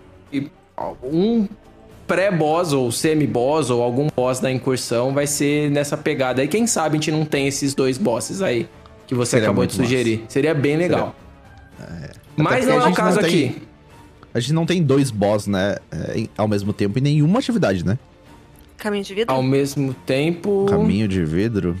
Caminho É, de vidro tem- tem, uma. tem a uma hidra com hidrinha, uma né? É, uma miniatura ali. Que, né? Também tem que matar ela pra terminar. ah, pode crer, pode crer. Mas eu acho que atividade endgame mesmo, assim, né? É, que não sim, seja. tipo, acho que não tem, não. E tem os clássicos de quem jogou o Destiny 1 que tinha um fight lá que era incrível. Que eram dois cabais, um de fogo e um de arco. E eles eram muito, muito, muito difíceis. É, e é uma das, uma das dos assaltos clássicos do Destiny 1 que infelizmente a gente nunca vai ver no Destiny 2. É, mas seria bem legal ter isso em raid. Legal mesmo. Enfim, Verdade. não é o caso aqui na nossa masmorra, que realmente a gente tem uma mecânica a cumprir. E mais uma vez, né, que é o padrão de, de masmorra, é um boss, né, que tem apenas uma aparência idêntica de vários outros inimigos que a gente já viu, né? E, Né? É. Mas a mecânica é maneira aqui. Ela realmente é, dá uma complexidade num tom bacana pra o que a gente já tava vendo até então, né? Ele dificulta um pouquinho mais, mas mantém uma coesão. Então a gente tem novamente aqui os olhos, né? Só que eles têm uma nova função. Eles ficam espalhados Aham. pelo mapa. E quando você destrói todos eles, né? Os seis olhos, eles vão fazer spawnar dois daqueles cavaleiros, né? Que a gente enfrentou primeiro na primeira boss fight. E a gente vai enfrentar mais dois deles, que inclusive chamam segundo e terceiro. É, nessa, nessa boss fight eles aparecem quando você quebra os olhos, né? E aí quando você tá destruindo eles pra poder capturar a churrasqueira ali, né? O desejo deles iminente, você é, vai matá-los, eles vão spawnar uma ou duas, dependendo de como, de qual velocidade você matar. E aí você consegue capturar. E a captura desses feitiços, né, dessas churrasqueiras, vão gerar uma esfera de fogo que serve para uma outra coisa na mecânica. Enquanto você tá fazendo essa captura, o ogro ele ativa uma nevasca. Ele liga o que vai ar-condicionado no aumentando. talo, né? Ele liga o ar-condicionado no talo. Eu não me importaria de enfrentar esse ogro agora na vida Nem um real. pouco, nem um pouco. Nem um pouquinho. Se alguém souber onde tá rolando, onde fica esse castelo, me avisa. Eu sei que é na Europa, em algum lugar, mas tô interessado. Porra. E aí a gente vai fazer essa captura e nesse momento vai começar essa nevasca, né? E aí vai ter um contador que vai até 10. E aí, se ele encher até o máximo, você vai morrer, né? Então, nesse meio tempo, você tem que equilibrar a captura do, do- da churrasqueira ali, né? Do, do item que é deixado ali pelo capitão. E ao mesmo tempo, a, o tempo que você tem, né? Disponível para poder fazer isso antes de morrer no gelo. Só que tem algumas é, tochas espalhadas pelo mapa. E essas tochas justamente te mantêm protegido. Então você consegue ficar capturando um pouquinho. Se o seu número tiver muito elevado ali, né, do, do gelo, né, você consegue ir lá e se aquece, diminui esses níveis e volta para terminar a captura. E aí a Pode cada churrasqueira capturada vai gerar uma esfera de fogo. E essa esfera de fogo você consegue depositar em tochas que estão lá perto do boss. Por quê? Porque quando começar a fase de dano, ele vai ativar novamente essa nevada. E aí você precisa ficar nessas tochas para se manter seguro e ao mesmo tempo é de dentro delas que você consegue causar dano. Então, quando você conseguir fazer todo esse procedimento de capturar quatro churrasqueiras, né? Consequentemente, converter em quatro esferas e depositar as quatro esferas, depositou a última, você começa a fase de dano. E aí é aquela coisa, né? Tiro, porrada e bomba até matar. Se não matar, reproduz aí, recomeça todo o processo. Uhum. E, e o dano só pode acontecer de perto das da, Só, do se, fogo, você, né? se você sair do raio de ação da, da, da tocha ali, da fogueira, né? Você Uhum. passa. Ele fica imune, né? Inclusive, depois de um tempo durante a fase de dano, ele vai apagando as tochas. Então você tem que passar de uma para outra. Inclusive, quem jogou né, o Destiny mais no lançamento, ou até antes de removerem algumas atividades do jogo, né? Antes da expansão Além da Luz, vai lembrar da fase de dano contra o Kalos na Aham. incursão Leviatã, que ele tinha essa mecânica parecida. Você ia pulando de totem em totem e aí ia queimando os totens com o passar da fase de dano, né? Então você conseguia rodar em até 4 e aí tinha esse período pra causar dano no boss. Hey, it's Kaylee Cuoco for Priceline. Ready to go to your happy place for a happy price? Well, why didn't you say so? Just download the Priceline app right now and save up to 60% on hotels. So, whether it's Cousin Kevin's Kazoo concert in Kansas City, go Kevin, or Becky's Bachelorette Bash in Bermuda, you never have to miss a trip ever again. So, download the Priceline app today. Your savings are waiting. Go to your happy place for a happy price. Go to your happy price, Priceline.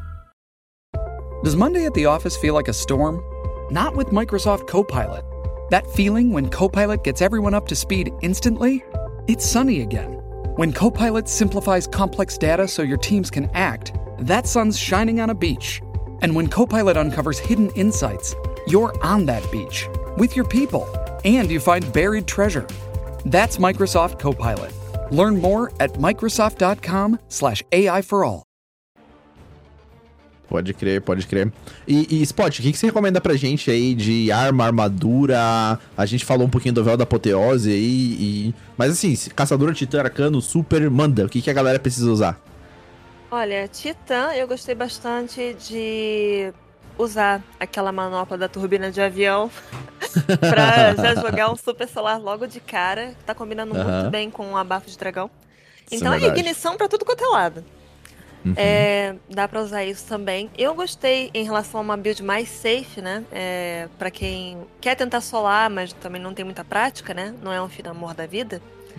Pode também estar usando cicatrizes preciosas com insolação, calos de ferramenta, alguma arma solar de escolha, porque tá dando basicamente é, radiante e restauração infinita. Então, essa build está muito boa. Basicamente, a vida não desce de jeito nenhum. Eu gostei muito de fazer a masmorra com essa. Não é uma build pra dano, mas é uma build que te possibilita ter mais de liberdade pra você andar por aí e fazer as coisas. Bafo de Dragão tá dando conta do dano, pode estar combinando com o fuzil de fusão da temporada também. E então, nosso querido martelinho, que apesar de ter sido nerfado, eu acho que ele ainda serve ao propósito dele. É, é. Ah, Eu tô- Diego, tô achando- um eu tô achando segundinho pra ok. esperar. Eu tô achando ok, sabe? Apesar que, pô. Um Cortou, Perdeu a segundinho, graça, favor. Diegão? hum, assim. Perdeu não a perdeu graça? a graça, cara, mas agora tá. Não sei. Não, eu não sei ainda o que sentir, tá ligado? Ele tá sentindo alguma coisa. Ainda tá em É. negação. É, É, ele tá- tipo isso, mas, mas chateado. enfim. Mas Ah, enfim. ele tá representando muito dos titãs agora. Então, o Diego está se sentindo como você, titã, que não tá mais com o mesmo martelinho, sabe? Mas a sensação de quando ele cai no abismo sem querer é a mesma, né, Diego? Ah, não, isso é mesmo. Você, ou você pula pra buscar, ou você não é um verdadeiro titã. É, e no caso pra. Ó, o caçador também tá fazendo uma combinação bacana com a bafo de dragão, usando mãos de Caliban. Fica bom também. Ah, Basicamente, ele se torna o tipo de cara que sai explodindo tudo, assim, sabe? E combinando os mods sazonais. Uma build que eu tava usando que tava dando bastante dano, já que o ogro, ele, ele é possuído também. Uhum. Tem uma galera possuída por ali. É má conduta. Uma conduta boa. A má conduta dali pra frente na masmorra dá um dano muito bom. Combinando má conduta com o lança-foguete da Último Desejo, né? Hum. Então dá pra fazer uma sequência bem bacana ali. E o armeiro que tinha trazido a coordenada cartesiana também esses dias, com alguns perks bem interessantes. Então dá pra combar esses três: uma conduta, um fuzil de fusão com um lança-foguete. Claro, sempre tomando cuidado pra não se matar. Mas GG. eu acho que que dá um dano muito bom.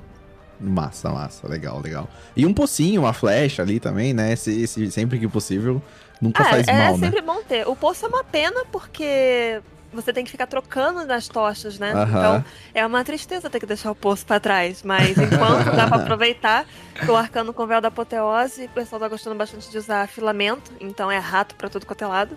Ah. Ativa o super e joga granada e solta fissura, que solta rato também e joga granada de novo. então, é, é uma loucura. Então, eu acho que tá bem divertido esse daí. E pra solar também funciona. Então, bota o poço e joga um monte de granada ali. Mas no ogro eu ainda tô preferindo um braçadeiras do sol pra arcano. Porque Uhum. como você tá ali na fase de dano, passando pelas tochas e tem muitos inimigos em volta, e eles são fracos, né? Então o estalinho mata facilmente. Dá Perfeito. pra ficar ativando a granada ali e jogando, se não tiver, aí usa a arma. É bacana também. Dá pra se virar mesmo se por acaso for pra fase de dano sem tanta munição pesada, no caso. Uma boa, verdade, ótima, ótima sugestão. E de loot aqui, a gente tem o arco e flecha, que é muito fácil de dropar. Não tem. Não tem. A sniper aparecendo pela primeira vez aqui, novamente é uma pistola, né? E essa pistola, ela tem uma armação nova, né? Não é essas pistolas que a gente tá habituado, né? Uma pistola de lança-foguete. Como que é o nome da armação dela? O nome Ah, da maçã eu não sei. Eu só sei que eu não gosto, eu não gosto de pistola, mas eu gostei dessa pistola porque tira escudos campeão de barreira com um tirinho. Aí, ó. É, então, é, vale a pena. Porque quando eu olhei aquele mod sazonal pra campeão de barreira ser pistola, eu falei, ah, sei. Não vou usar isso não. Mas E pra de ela armadura, funcionou. pra quem vai possivelmente dropar artífice, aí, se for o caso, é, a armadura que a gente tá dropando manopla, torso e armadura de classe, né? Que é, acho que é meio que indispensável aí pra montar uma boa build, uma armadu- uma, um item de classe artífice, né? Isso se tiver dropando do mestre. É, seria bacana. Ou eu ia achar que você ia dizer, armadura de classe é muito interessante pra você que quer fazer um ornamento lendário, um caçador com duas machadinhas nas costas. Né, Cauê, que eu sei. que você Tá fez, bem- o fim Tá também. bem maneiro. Com tá bem certeza. legal, né? A gente coloca machadinho, a gente coloca espada, o que dá pra gente colocar. O que der pra colocar Pra no ficar. ornamento, a gente vai carregar. Tá igual o bonequinho do Harvest Moon, tem bolso infinito, mas tamo aí. Caçador. Enquanto o jogo bolso, Cara, permitir, que é mania da Band, né, ô Cauê? Que mania da Band, Eu bicho. Colocar bolso que- em tudo quanto é armadura do caçador. manifestar, eu É sabia. ruim. Nossa, mas é muito feio o spot. É, É muito ruim. feio. Ô, Fim, ô, Fim, o Diego veio falar pra mim que você fica reclamando dos coletes com um bolsinho do caçador. É, parece que tá cheio de borná, sabe o que borná que o pessoal usa pra trabalhar em obra? Meu Deus, cara. Caralho. É Ai, ruim, é depois ruim. que ele tem, falou, tem- eu fui tem que concordar. É Não, é feio é demais, lado, bicho. gente. É feio demais, cara. É. Nossa, não sei que Tem que fissura que é um essa. monte de faca, porra. Tá certo. Ah, bicho. Não, enquanto o Titã tem chifre, o caçador tem é, bolso. sempre, O sempre, Arcano sempre. também não se salva muito. O não, arcano porque- capacete feio. Essa é a... É, não tem muito o que fazer. é uma tristeza. Nossa, você falou, já passou uns 5, 6 na minha cabeça, assim. Capacetes horríveis, horripilantes do, caça... do Arcano Todos, imediatamente, né? assim. Do Você Arcano, falou, não, todos. Pum, Tem na tipo mesma dois o, o bonitos. primeiro. O, o Tem, primeiro tipo, foi o dois. qual? Da Bigorna? Foi, Se claro não que foi. É, Mas, mas sabia que eu não acho. Eu, eu não acho ele feio. Eu acho ele curioso. É diferente. Ah, exótico. É Exótico, exótico define, perfeito. Exótico define, perfeito, perfeitamente. Ah, pode Ah. falar assim, não, eu vou trazer pra você um capacete exótico que é exótico, pra você ficar De verdade. no Até na padrão. aparência. É, pô, não, não. Isso é Pra galera errar todos os tiros que eles vão dar, porque vão ficar assim. em diante. É, o capacete que se você virar de lado, você não passa em lugar nenhum. É, entendi. É. É, Agora, a gente subindo literalmente na masmorra, né? Então a gente vai escalando agora pelas laterais, vai caindo neve, vai ter baú de novo, vai ter aquele sapinho explosivo que brilha, né? Que dropa umas fagulhas, né? E tudo Quem mais. foi que morreu pro sapinho? Não sei de nada. Eu não acertei um. Do que vocês estão falando? O hediondo, o Hediondo? hediondo. É, é. Hediondo? Os Eu não vi nenhum. que Carregam. Nessa, na masmorra? Não, nunca teve. Hediondo? Na masmorra, não. Perto do Não. baú, capaz. Tá- Você tá confundindo? Não. Aham. O Reliquim chama a, a neve lá as coisas de reboco. Reboco Mas é um ceboco É, caindo. pisou, Mano. caiu. Ele, ele é muito carioca, cara. Não é? Verdadeiro carioca. Guardião carioca é o Queen. Sensacional. Então, daí a gente vai subindo, é só, é só meio que ir pra frente aí, passando as coisas, não tem muito mistério, né? Tem uma hora, na verdade, só que você vai indo por fora, mas aí tu percebe que tem que voltar aí por dentro da estrutura, né? Da, da montanha ali e tal. Tem uma mácula Sim, é- gigantesca. É só o suficiente, né, pra você descobrir que tem um outro baú bem bonitinho de costa pra paisagem que você pode abrir e descobrir o que tem dentro. Aham, podem ir sem, sem problema Aham. nenhum. Vai com tudo. E só se uma Uhum. fissura ou uma barricada do lado pra Eu só fico escutando o veterano querendo levar novato nessa masmorra pra mandar abrir os baús. Eu só escuto Não, isso. Essa pegada de, de coisas em masmorra que, que matam as pessoas, assim, é muito, muito da hora Domínio da fazer. avareza, então. Domínio da avareza Nossa. total, mano. É, Nossa, Deus. é. Verdade. Essa pegada, essa Até a pegada é água show. mata os guardiões lá, né? Incrível. Não é? Tipo, os Meu caras são. Você Mano, pisa na você poça de água que- se você morre. Tipo, a gente é imortal, tá ligado? A gente morre se É. encostar na água. Se É, você, sabe, dedinho do pé, assim, encostou já era. É, dedinho do pé. Foi a água da domínio da avareza que estragou meu primeiro flawless. o Tá meu também. boss, Ah. emocionante, o boss me deu um pisão e eu tibum. Eu também. eu também. Ai, meu Deus. Foi Daí então a gente vai seguindo esse caminho, tem umas coisas aí de porta, tem baú, tem nananana, mas aí a gente chega lá na frente da baleia, né?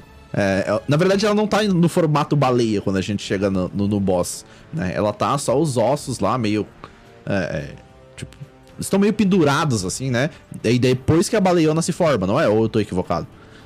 Não, ela tá naquela forma desde o começo, né? A gente encontra ela já, Aham. depois que mata o Ah, primeiro boss, ela já ela aparece e ela já tá naquele formato, né? Redondão lá.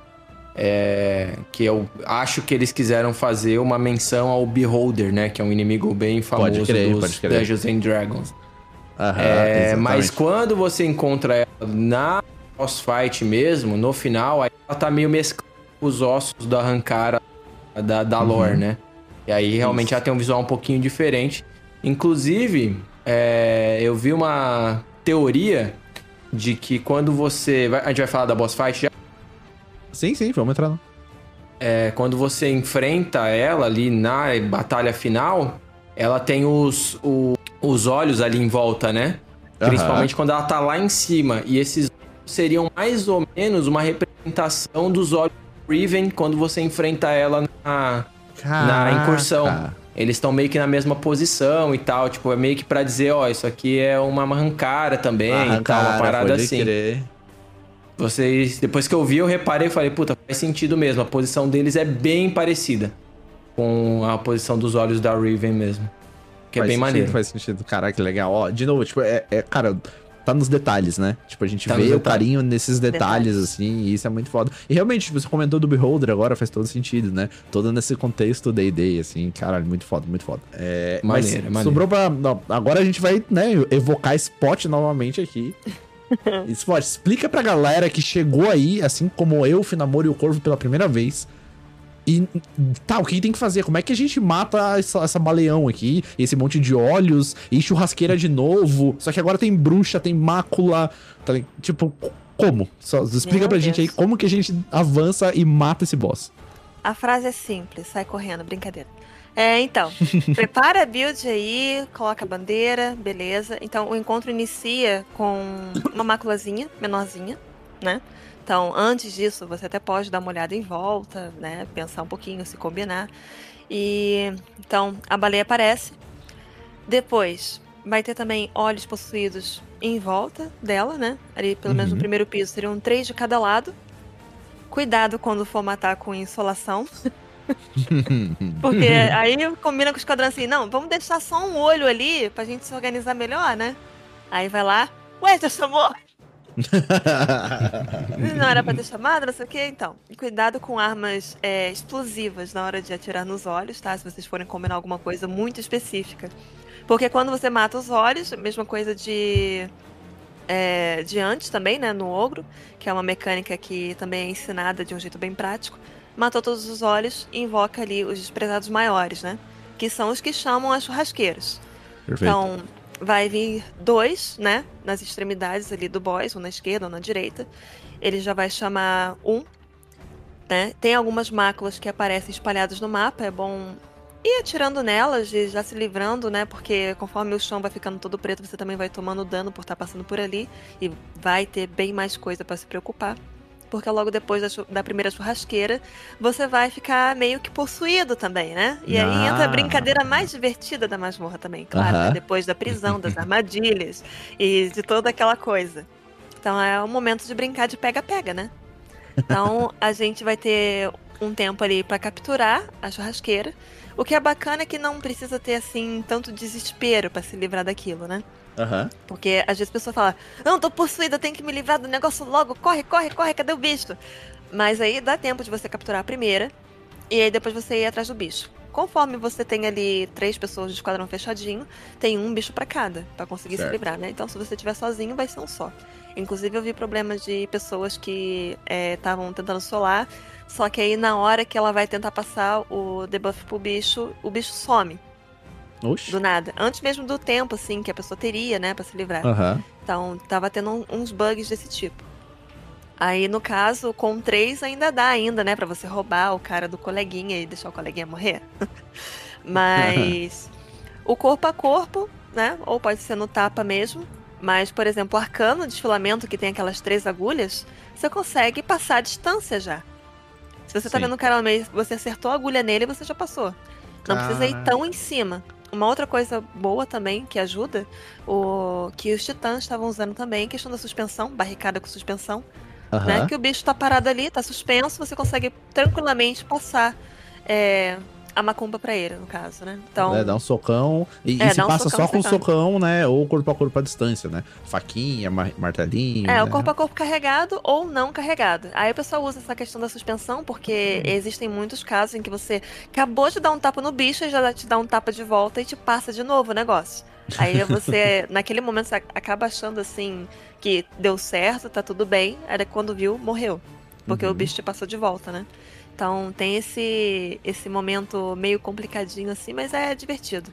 Acabou a contagem, se deu certo, é, o debuff ali conseguiu passar pro bicho, eles vão morrer sozinhos, né? Eles vão morrer no seu lugar, né? Ao invés de você. Quem não conseguiu passar acaba morrendo, mas aí dá tempo de ressuscitar o coleguinha. Uhum. É, é, os desprezados, se não matar rápido demais, eles conseguem chamar uma segunda churrasqueira. Então até daria para capturar quatro churrasqueiras, duas de cada lado. O que ajuda ali, que nem o Cauê disse, na questão da extensão da fase de dano. Porque ali a gente tem a vida do último boss, ele tem tipo uma meta pra gente bater, né? Certo. Se a gente não bate essa meta, a gente continua no mesmo lugar. E aí tem que fazer toda a mecânica de novo para tentar chegar ali. A vida dele fica marcada. Então... Mas e, e aí tem limite, tipo assim, eu não posso. É, se ele não subiu nessa rodada, ele tem que subir na próxima rodada ou eu posso ficar ali 10 vezes e não vai wipear? Ou, ou tem uma mecânica de wipe aí? Não, não, pode ficar. Pode ficar, eu sei, porque a gente já ficou eternamente na primeira vez. Olha. Então dá pra ficar 120 vezes, né? Igual no Fantasmas é, das Dá pra ficar. Dá pra ficar. Sim, aí é, a gente teve aquele momento, sabe, fim? aquele. Alguém teve uma brilhante ideia de fazer o triunfo de arco glad espada. Não lembro quem foi. Então, é. Ai, ai. Teve um reboliço ali, mas dá pra, dá pra ficar tá ali. mais, mais do tempo. que provado Inclusive... de que dá mesmo pra é. ficar quanto tempo quiser, tá? Testadíssimo. Testadíssimo, a gente comprova. Então, Eu vou contar um negócio aqui pra você, Spot. Manda. Uma hora e meia depois que vocês começaram a masmorra, eu tava com o Radamantes, né? Eu tava ali moderando a live pro, pro Diego. Uma hora e meia depois que vocês iniciaram, eu virei para ele e falei assim: vamos entrar na masmorra para ver quanto tempo a gente termina. A gente termina antes deles, né? Tava com Gladio ali e tal, demorando um bocadinho. Poxa, Fim, tem certeza que você vai terminar essa fase? Gente... tem certeza que você quer me dar essa informação? Obrigado, Spot, Ai, por. Cara, foi legal. A gente terminou junto, tá? Na verdade. A gente finalizou, sim, um minuto depois que vocês terminaram. Olha. Mas Menos a gente entrou mal. uma hora e meia depois. É, porque, porra, Gladio. Tá, eu, eu, não, mas, eu, mas, eu, mas assim, ó, tirando. Eu tirando tô com medo de, de perguntar se vocês entraram com Gladio, espada e arco também. Não, pergunta, não entramos de Gladio. Não, ah, não entramos. É, não, não. Eu, eu, eu, eu achei que isso, tinha um risco aí da humilhação ser muito grande, mas. Não, eu não, não ia não, dormir não, em paz se eu não soubesse. Não. É isso que eu ia falar agora. A gente não entrou de Gládio, nem arco, nem. Gente, na verdade, a gente usou a lamento ali no primeiro boss só, né? Uhum. Mas a gente não, não usou, não, de, de Gládio, não. É...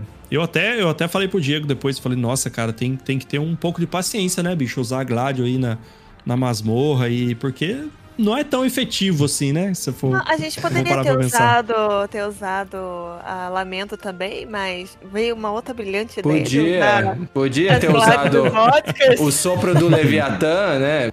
Que podia. Sim, Tava dentro, né? sim. Tava autorizado, né? Mas. Exato.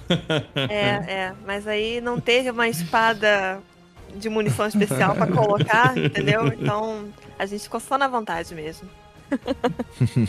Não, mas foi, foi divertido. Depois que você. Depois que a gente carrega ali, né, as quatro churrasqueiras ali, uhum. libera a fase de dano. Então, uma estratégia que também o pessoal tava usando, principalmente no Flawless, né? Porque não dá pra arriscar muito, porque na hora que libera a fase de dano, já invoca mais um monte de mini possuídos atrás de você. Então ali já Chatões. pode dar um problema. Bem chatos mesmo. Então você pode ir pro segundo andar antes de liberar a fase de dano para se posicionar, né? Que tem uma contagem regressiva ali e fazer a fase de dano de cima. Né? Então fica bem diferente pro boss e é onde não vai ter bicho nenhum atrás de você, então fica bem mais seguro. Inclusive uhum. que eu descobri também que o Final Stand você tem quase a vida toda para fazer. Eu não sei se vocês viram o vídeo, né, da, do pessoal também fazendo flores, dos gringos, né? Dando a volta lá na casa do caramba. Ah, eu vi, eles vão lá em Simão e tal. Ah, é isso então. É, a Final Sim, Stand ela é gente... eterna. E não só é. isso. Você pode descer do andar lá e voltar se você quiser. Inclusive nas fases superiores lá, quando a gente tá no último anel lá em cima, dá para fazer isso também. Você pode subir e descer e, e, esperar o super encher de novo, por exemplo, se você quiser. Dá pra é, fazer é, buscar... alto, altos esquema. Buscar ah. mais munição pesada. Se você tava cheio, depois gastou e tiver um caixote lá embaixo esperando, você volta para buscar tudo na maior tranquilidade, entendeu? Então a gente tem aquele negócio de rádio. Ai, vai na tem, você tem que matar agora. Mata, sim, mata, sim, mata, é. mata, mata. A gente sempre fica é. nesse senso de urgência, né? assim, né? O senso de urgência, aquele negócio é de, ah, o Hulk da volta do discípulo morrer no 3, 2, 1, da luz se extingue por causa de uma praguejante? Sim. Mas não precisa ter isso ali, não. Isso, isso, inclusive, é uma coisa que eu entendo que numa masmorra tenha, justamente para ser um conteúdo indie game um pouco mais acessível, mas ao mesmo tempo, essa falta da emoção do tipo, putz, se eu fizer alguma merda que eu não vou conseguir, é, é sinto um pouco de falta disso. Uhum, eu sei que é meio elitista, sabe? É. De, ah, mas de quem, que é, tipo, é, é o que a atividade mas, se propõe, né? É, Também ao mesmo tempo. É, eu entendo perfeitamente que seja assim e não tô reclamando que seja, tá? Eu tô dizendo que você sente um pouquinho de falta de você poder, por exemplo, fazer 120 fases de dano, você ter Final Stand eterna. É, não sei como equilibrar isso, tô dizendo, tá? Mas na é incursão é uma... eu acho que é legal que isso se mantenha, né? Como sempre se manteve e se manterá Sim. com certeza. Porque eu acho que é, é, é, é essa emoção do tipo, putz, eu preciso executar perfeitamente para conseguir dar certo. Eu acho que é uma coisa muito da hora que esse jogo proporciona. Uhum. Eu acho que é uma observação válida, porque teve muita gente que, por exemplo, o pessoal que não tem muito costume de fazer masmorra porque prefere mais raid, né? Por ter esse quesito mais difícil, mas que uhum. gostaram dessa masmorra por causa que ela trouxe algumas coisas um pouco mais interessantes do que as últimas, em relação à mecânica do último boss, por exemplo. Né? Ah, eu sei que agora tem gente matando em duas fases de dano e fazendo caramba. Mas à primeira vista era bem mais complexo do que, né, os bosses anteriores. De você ter que subir os andares, de você ter que bater uma meta de vida. O Final Stand ele é eterno, mas é aquele negócio, né? Até alguém descobrir que você pode ir a 200 km de distância para fazer. Era aquele você ficar de frente pro boss, você não tem um, direito a uma área de cobertura. O uhum. boss tá com trocentos olhos atirando em você sem parar, porque esse boss machuca. Então, lembra de colocar aí duas resistências dano de vácuo no torso, por favor? E é aquilo ali, entendeu? Ou você mata agora, ou você uma hora vai acabar morrendo. Mas eu, eu concordo com o Cauê, porque tem esse. A pessoa que faz a primeira vez, beleza, difícil, emocionante, só que com o passar do tempo vai começando a achar fácil, e aí a pessoa sente falta de uma coisa, né? por isso que aí começa fazendo mestre também. Olha. pode crer, pode crer. Eu achei ele um boss bem desafiador, assim, mas na medida certa, de novo, né? Trazendo pra essa. Tipo, foi divertido. Por, ó, a gente fez de gládio, espada e, e, arco e flecha. E eu saí de lá com saldo positivo de diversão, sabe? É, ah, isso é, né? isso, é, isso é legal pra caramba. Isso foi, foi muito maneiro, cara. Isso, isso tem muito, muito valor. Não foi uma não, coisa foi tipo, eu nunca mais piso aqui, eu Isso, nunca mais é, boto exato. um gládio na mão. foi, foi muito massa, principalmente a parte da prisão lá. Foi legal pra uh -huh. E só para contextualizar, né, é a galera que de repente tá perguntando, meu, mas por que, que vocês resolveram fazer essa, essas armas aí, né? É porque tem um triunfo que justamente quer inspirar essa temática medieval num nível um pouco mais profundo. Então você tem que concluir a masmorra inteira somente com supostas armas medievais, né? Então, somente uhum. gládios, espadas e arcos. Você pode é, usar armas exóticas e lendárias, não tem nenhum problema nisso. É, uhum. Mas apenas desses três arquétipos de armas aí são permitidos para você concluir o triunfo, que é bem legal também. É, é divertido para quem vai participar e também como a gente estava aí em live, era para entretenimento do público, né, que adora visitar e assistir de graça alheia, então né? É totalmente normal. Eu até tava imaginando que se na hora do Cauê, que teve um momento ali que deu um, uma pausa ali no microfone, se ele não tava xingando o triunfo. não, foi divertido. A companhia era boa, deu certo, tá, tava, tava tudo bem. Verdade, verdade. E, e Cauê, se a galera quiser destruir esse boss aí, ó, a baleia Beholder aí, tipo, o que, que você recomenda, assim, tipo, speedrun, os caras têm que deletar o boss o mais rápido possível, a gente já sabe que, tipo assim, espada não rola porque o boss voa, né? é, então, tipo, o que, que tu recomenda Cara, aí pra galera detonar? O que a galera tem usado muito, em esquadrão principalmente, né? para conseguir matar rapidamente. Primeiro é um Poço do Resplendor, que ajuda bastante por conta principalmente dos possuídos que aparecem ali, né? É, uhum. na hora que a fase de dano começa, que isso atrapalha muito. Mas uma um perk, eu vou dizer principalmente, que tem funcionado bem, inclusive por essa questão dos inimigos spawnando e dos olhos e do próprio boss, é o cercado, que é um buff, que é um perk que é pouco utilizado, ah. mas está sendo muito bem aproveitado. Ele aumenta em 40% o dano das armas, né? Ele dá um trabalhinho para conseguir ser ativado, né? Não é toda circunstância que você consegue, mas nessa, nessa boss fight especificamente, ele ativa com muita então o pessoal tá sim. usando muito, principalmente em bazucas, em lança-granadas e em fuzil de fusão linear. São as três, os três uhum. arquétipos aí mais usados. E com esse com esse perk, cara, é o boss é derretido. Principalmente se você tem um esquadrão já legalzinho, que conhece bem a mecânica, que consegue capturar pro uhum. é, churrasqueiras ali, né? Antes da fase de dano começar. E aí você tem aí cerca de 20 segundos pra conseguir fazer, cara, dá pra é, com certa tranquilidade, tá? Se massa, tudo massa. convergir certinho, dá para passar esse boss bem facinho. Mas vale lembrar que apesar de ter esse, essa possibilidade, né? E esse ser um perk que eu recomendo nessas armas especificamente, é, todas as etapas de andares, é bom lembrar que elas são mecânicas. Apesar de terem fase de dano, elas são para ser mecânicas mesmo. A fase de dano é lá no anel superior onde você tem mais tempo, onde você imediatamente só fazer DPS, tá mais nada. Então, conforme você vai subir nos andares, tá executando a mecânica do encontro. E a fase de dano mesmo, ela acontece no último andar, que é onde você vai ter mais tempo. E aí ali, ou nos outros andares, uma dica que é bem valiosa também, é ou usar a própria insolação, porque ela explode uhum. os olhos e a explosão de um olho destrói os outros olhos. Então é uma Massa. arma bacana de usar para alguém ficar dando suporte mesmo, quebrando os olhos. Porque lá no uhum. último andar, se você é recorrentemente, você consegue estender o tempo que você tem de DPS ali. E outra, outro recurso muito bom é a flecha do caçador. Porque certo. ela prende todos os olhos e explode eles imediatamente. Então eles ficam ah. spawnando, explodindo, spawnando, explodindo. E a ah, fase de consegue ser postergada aí por bastante tempo. E aí, no caso, o esquadrão inteiro consegue fazer o DPS. Né? Não é o dois atirando e um explodindo os olhos, né? Então uhum. esses dois recursos também são bem valiosos. Com cercado, vai dar para fazer um bem legal. Massa, massa, massa demais. Ô, e... eu, só, eu só estranhei uma coisa. O, Ah. o Diego veio perguntar sobre uma coisa pra derreter o boss, fase de dano, etc.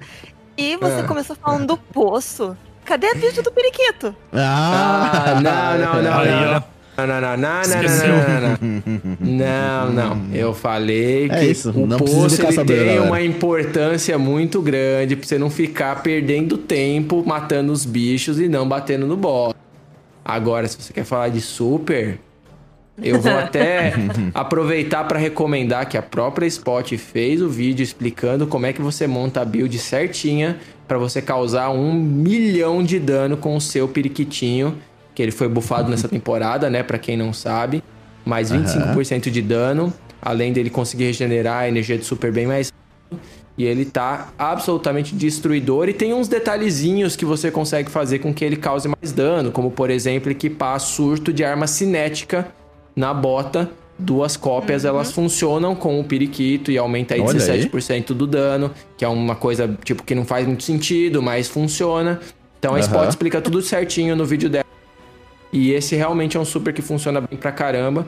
E, inclusive, e pros arcanos, o super lá do fila, de filamento também é, chuva de agulhas, né? O nome? Não é isso? Tempestade de o agulhas? Alguma coisa é. assim, né? Tempestade de agulhas dá um dano muito bom no boss É, final, ele funciona muito bem com a buildzinha ali com, com o véu da apoteose. Outra sugestão é altamente recomendada. Mas se a gente for falar só de armas, pra todo mundo, eu diria que, que essas três aí, é, esses três arquétipos com cercado e essas diquinhas, você vai, você vai se dar muito bem. Sim, Massa. o lança-granada da Raiz dos Pesadelos tá indo muito bem ali. É, Com ele um tem cercado, né? Aham, também. E o pessoal tava usando ali, tá bem legal. Eu não gosto de lança-granada pesado, porque eu me mato com ele, mas... Por que será? É, então... Mas, no geral, eu gostei daquele ali. E o pessoal que estiver preocupado em errar o tiro do periquito, né? A, a baleia é grandinha, então... É bem fácil É. dar dano nela com essa build, é bem tranquilo mesmo. O crítico é na boca, tá? Só pra deixar bem Olha. claro. É, isso Importantíssimo. aí, tem que deixar claro. Importante No caso, informação. quem passa um pouco mais de trabalho ali em questão de super é o Titã, né, Diego? Ah, dá. Os caras estão solando de titã, sentando a porrada na baleia. Você tá vendo? Pô, então. É, Não, é, a eu build vi- eu com vi o super de filamentos usam e arrebenta, né? Arrebenta Isso, mesmo, arrebenta um, mesmo. Um gringo usando o navegador, que é a exótica da Fantasma das Profundezas, pra Aham. criar um ponto de ancoragem pro arpel e ficar, ficou pendurado ali junto com o boss, usando super. Nossa, achei muito legal. Aham, não, e tu consegue usar com a escopeta lá, que aumenta o dano corpo a corpo também, então dá o... Cara, é insano, é insano. Requer, Não, assim, um é- skill que eu não tenho, mas é Não, legal. mas o- é o muito problema legal. É, é técnica, os caras têm técnica mesmo. Tem eu falo É isso muito legal Titã- mesmo. O Titã Hum. ele passa muito trabalho por causa de supers em que ele mesmo tem que ir até o inimigo, né? Porque. A trovoada você pode até chegar, mas o problema é voltar, né? Então, é, eu sinto falta disso no Titã. O único que sobra é o martelo solar. Só Sim, que até você ficar jogando os martelos enquanto você poderia estar, né? Usando as Uhum. armas pra combinar, que nem aconteceu com a tempestade crescente do caçador, que também Uhum. foi meta de dano aí a temporada passada inteira. Eu acho que o Titã tava precisando de uma dessa também. Tipo, jogar só uma, que vai ficar lá dando dano, enquanto ele faz o que precisa fazer, entendeu? É por Perfeito. isso, Cauê, que o Diego fez pouco dano naquela live que a gente É fez. verdade, só por isso. Ah, tudo faz sentido. É, o Cauê no final, indignado. Olha o dano do Diego. Era tipo metade, né? É lógico, você chama o Titã pra ir pro... Você vê os Titãs tudo solando lá, você tem uma expectativa, né? Infelizmente. Porra, mas não de não espada. É, não de Gladius espada e flecha, né, porra? Não, Diego, mas o Gládio é a arma melhor amiga do Titã, tá? Aham, Aham, é assim. aham. Tá bom. Claro, tirando a manopla do Tritão agora pra caçador com Gládio também, que tá muito É, boa, então, mas. pô. Né, Sintóceps com Gládio tá aí pra É, isso. tá, tá, tá lindo mesmo, tá lindo. Com Foi a carícia nerfado, do... mas ainda tá bom. Com a carícia do Deus Vermicular também, tá muito bom. E, e Spot, falando em arma, é, essa masmorra tem uma arma exótica, não tem? Tem uma arma exótica. E qual que é? É uma pistolinha exótica. Cauê, qual é o nome? Linhagem enterrada. Isso aí, eu sei que o Cauê tem tudo na Ah. ponta da língua. Meus Muito tempos de bom. enciclopédia estão, São escassos essa semana. Até Mas porque o senhor, é o Cauê. Bonite, fez um vídeo já falando dos God Rolls de todas as armas dessa masmorra. Sim, é por isso que já tem tudo na ponta da É? língua, né? Então já Ah, passa a bola pra ele já. Ah, brinca, Eu, brinca. eu. À primeira vista, eu achava que essa masmorra que traria o arco exótico de filamento, né? Aham, sim, sim, também né, pensei, faz sentido, tá né? chegando. Mas aí eu soube que era uma pistola. Eu falei, ah. Então. Mas aí eu Aí vi desdenhou que e era dropou uma de pistola, primeira. uma pistola diferente, né? Eu fui ver que era um tipo diferente de pistola, não era qualquer pistola. Era tipo uma Aham. besta, né? Então, aí eu li sobre ela, o que ela fazia, falei, ah, ok, agora eu quero. Mas eu, eu consegui dropar ela na nona vez que eu fiz, tá, Cauê? Olha aí. Foi na nona Cara. vez que eu fiz. E, e- e como é o que meu ela titã- funciona? O meu titã é o meu boneco da sorte pra drop exótico. Eu descobri isso. Olha aí. Sempre, né? consegui- É, sempre, né? Porque é o último que sobrou, então. é, guarda o melhor pro final. É, mas o melhor final e deu certo, deu certo. Então, Ah, é. é, e, e como é que ela funciona nesse spot? Tipo, ela, qual que é o perk exótico dela? Qual é o diferencial dela frente a outras pistolas? O diferencial dela na frente das outras pistolas é que ela trabalha diretamente com o efeito devorar. Ah, Que inicialmente foi é, criado junto pro Arcano, na subclasse de Vácuo, né? Mas depois que veio o Vácuo 3.0, esse benefício também veio pro Caçador e o Titã. E agora, mesmo que você esteja usando qualquer outro tipo de subclasse, você pode usar essa pistola e ter o Devorar. O Devorar, pra quem não conhece, é uma habilidade que você ativa e recupera a vida. Você, tipo, drena a vida dos inimigos, por isso o nome Devorar. E conforme durante esse tempo do Devorar você continuar matando inimigos, você continua mantendo a sua vida ali no máximo tranquilo. Ou seja, um arcano de vácuo com bem, bem montado, uma build com essa pistola, fica quase invencível. devorar infinito, né? Devorar infinito. Inclusive, também já tem uma build assim no canal. Olha lá, Ah, então não ia demais. perder tempo, né? Então ficou muito bom. Gostei bastante. Então, depois que pega a pistola, gostou dela é correr, né? Primeiro pra testar no crisol, depois pra pegar o catalisador. Perfeito, perfeito. E catalisado, ela melhora muito ou o que que muda? Ela fica mais interessante no catalisador. É, eu sei que tem um efeito ali é, para Ela- facilitar. a Ela ativação passa a enfraquecer os alvos. Enfraquecimento. Ah, buff Os alvos de enfraquecidos. 15%. Ele. É, eles ficam mais vulneráveis a dano, né? Uhum. Então, além de você ter o devorar, você ainda enfraquece, então fica tudo uma maravilha. Massa, Aí você massa pode estar combinando, por exemplo, na subclasse de vácuo, é, outros efeitos, outras coisas que podem acontecer quando você enfraquece inimigos. A questão de munição volátil em armas de vácuo. Nossa, dá pra fazer um escarcel aquilo ali. Caraca, que legal. Lembrando que é uma pistola de munição especial. Ah. É, isso aí. É munição especial, mas até que nem faz muita falta, né, Cauê? Tipo, ah, a Não, pessoa não, fica não achando assim, ah, é munição especial e vai acabar rápido. Eu vou ficar sem munição toda hora porque a pessoa vai tratar ela como se fosse uma arma primária. Uhum. Mas não, tem bastante munição, dá pra usar tranquilo. Não Massa, teve nenhuma vez E o que eu testei jogando a arma, a gente ficou sem, que eu fiquei sem munição, assim. Realmente não. É, então nem dá pra perceber. E o catalisador dela, é, para fazer, também é muito divertido. E eu gostei de fazer. Tanto quanto fazer a masmorra normal. Uhum. Ah, tipo, tem uma missão específica, então, ali dentro que você dropa o catalisador, não é aleatório.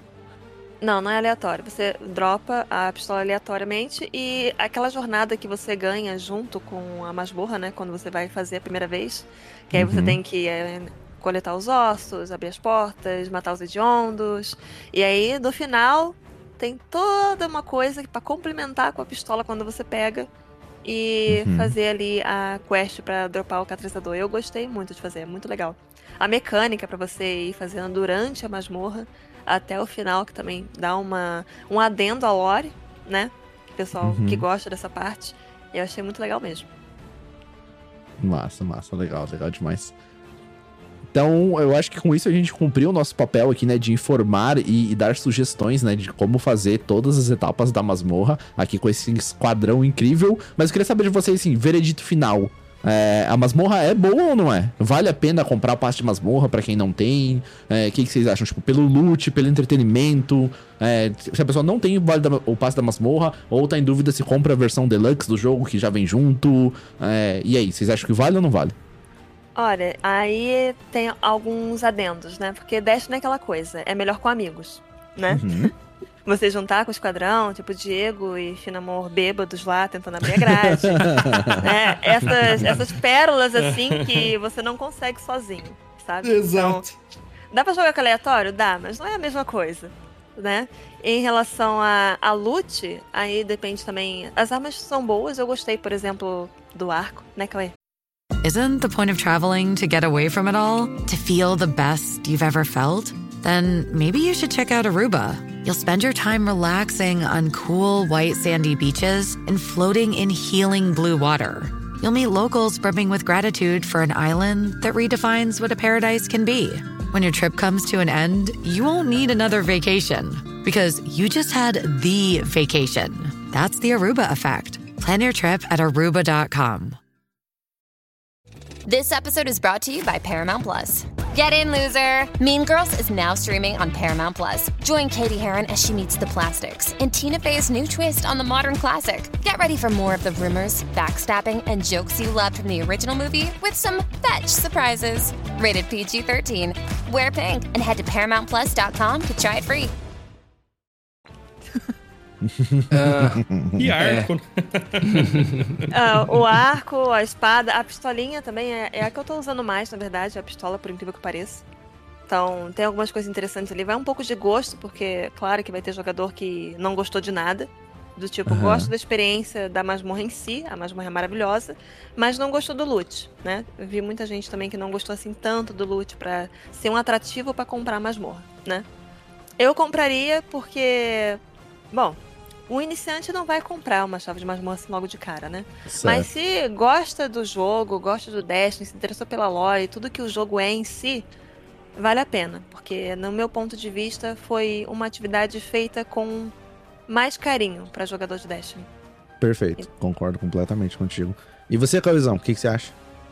Cara, eu concordo basicamente com tudo e acho que numa temporada que a gente vai ter seis meses de duração ainda, né? Já faz um mês Aham. e ainda vai ter seis pela frente. Se você Não gosta de. Destiny, se você vai jogar, se você, sabe, vai aproveitar conteúdo e ele tem muita coisa pra se aproveitar. É, inclusive, se você quiser, por exemplo, dropar um arco lendário, você vai dedicar muitas semanas do- da sua vida. com- Não sei nem quantas, mas você vai dedicar muitas. Então, assim, vale a pena porque realmente é um conteúdo, assim, com muito esmero. Eu acho o loot ligeiramente questionável, sabe? Eu não acho que tenha nada super indispensável, super inovador. É, realmente acho que as armas ali são, são medianas. Pistola lendária é legal, mas também Uhum. não é uma arma que vai mudar o meta pra você. A pistola Não, não exótica é muito tipo, maneira. Tempestade na da- dualidade, né? É, isso. É o único problema pra mim das morra, que não, vou- não dá nem pra achar problema, né? Uma, tá, tá abaixo do que é o restante das coisas, né? É o loot. Mas no mais, cara, é como eu falei no começo do programa, sabe? É que ilude você de novo com Destiny. Porque é muito bem feita, é um dos melhores conteúdos que Destiny já produziu, sabe, nos últimos tempos. E Verdade. eu espero que realmente seja um indicativo do, daquilo que a gente tá pra ver na expansão, que foi adiada, e que foi adiada com a promessa de que vai falar por si. Então a gente realmente dá uma respirada nesse sentido depois de jogar essa masmorra, acreditando mesmo que talvez eles realmente entreguem a expansão do jeito que a gente merece, né? Depois de tanto tempo de dedicação e tal. Então, cara, foi uma gratíssima surpresa essa essa masmorra. Eu realmente não esperava tanta qualidade como foi. Apesar Massa. da última ter sido realmente muito boa, mas a gente teve masmorras também, que nem a Pináculo da Sente, que não é uma masmorra tão antiga assim. E, pô, deixou muito a desejar. Aham. Então, a gente realmente fica muito satisfeito, muito feliz e mostra o quanto a Band sabe fazer conteúdo bom. Quando tem É boa verdade. vontade, quando tem estímulo ou quando tá com a corda no pescoço, sabe? Sim, nada como um incentivo. É. Seja qual então, for, né? Esperamos que tenha mais. É, pode, pode. É, o medo é um baita do incentivo, né? Então. Com é, certeza. es- esperamos que isso seja realmente um indicativo aí do que vem pela frente, porque a gente merece pra caramba, assim. Perfeito, E é perfeito.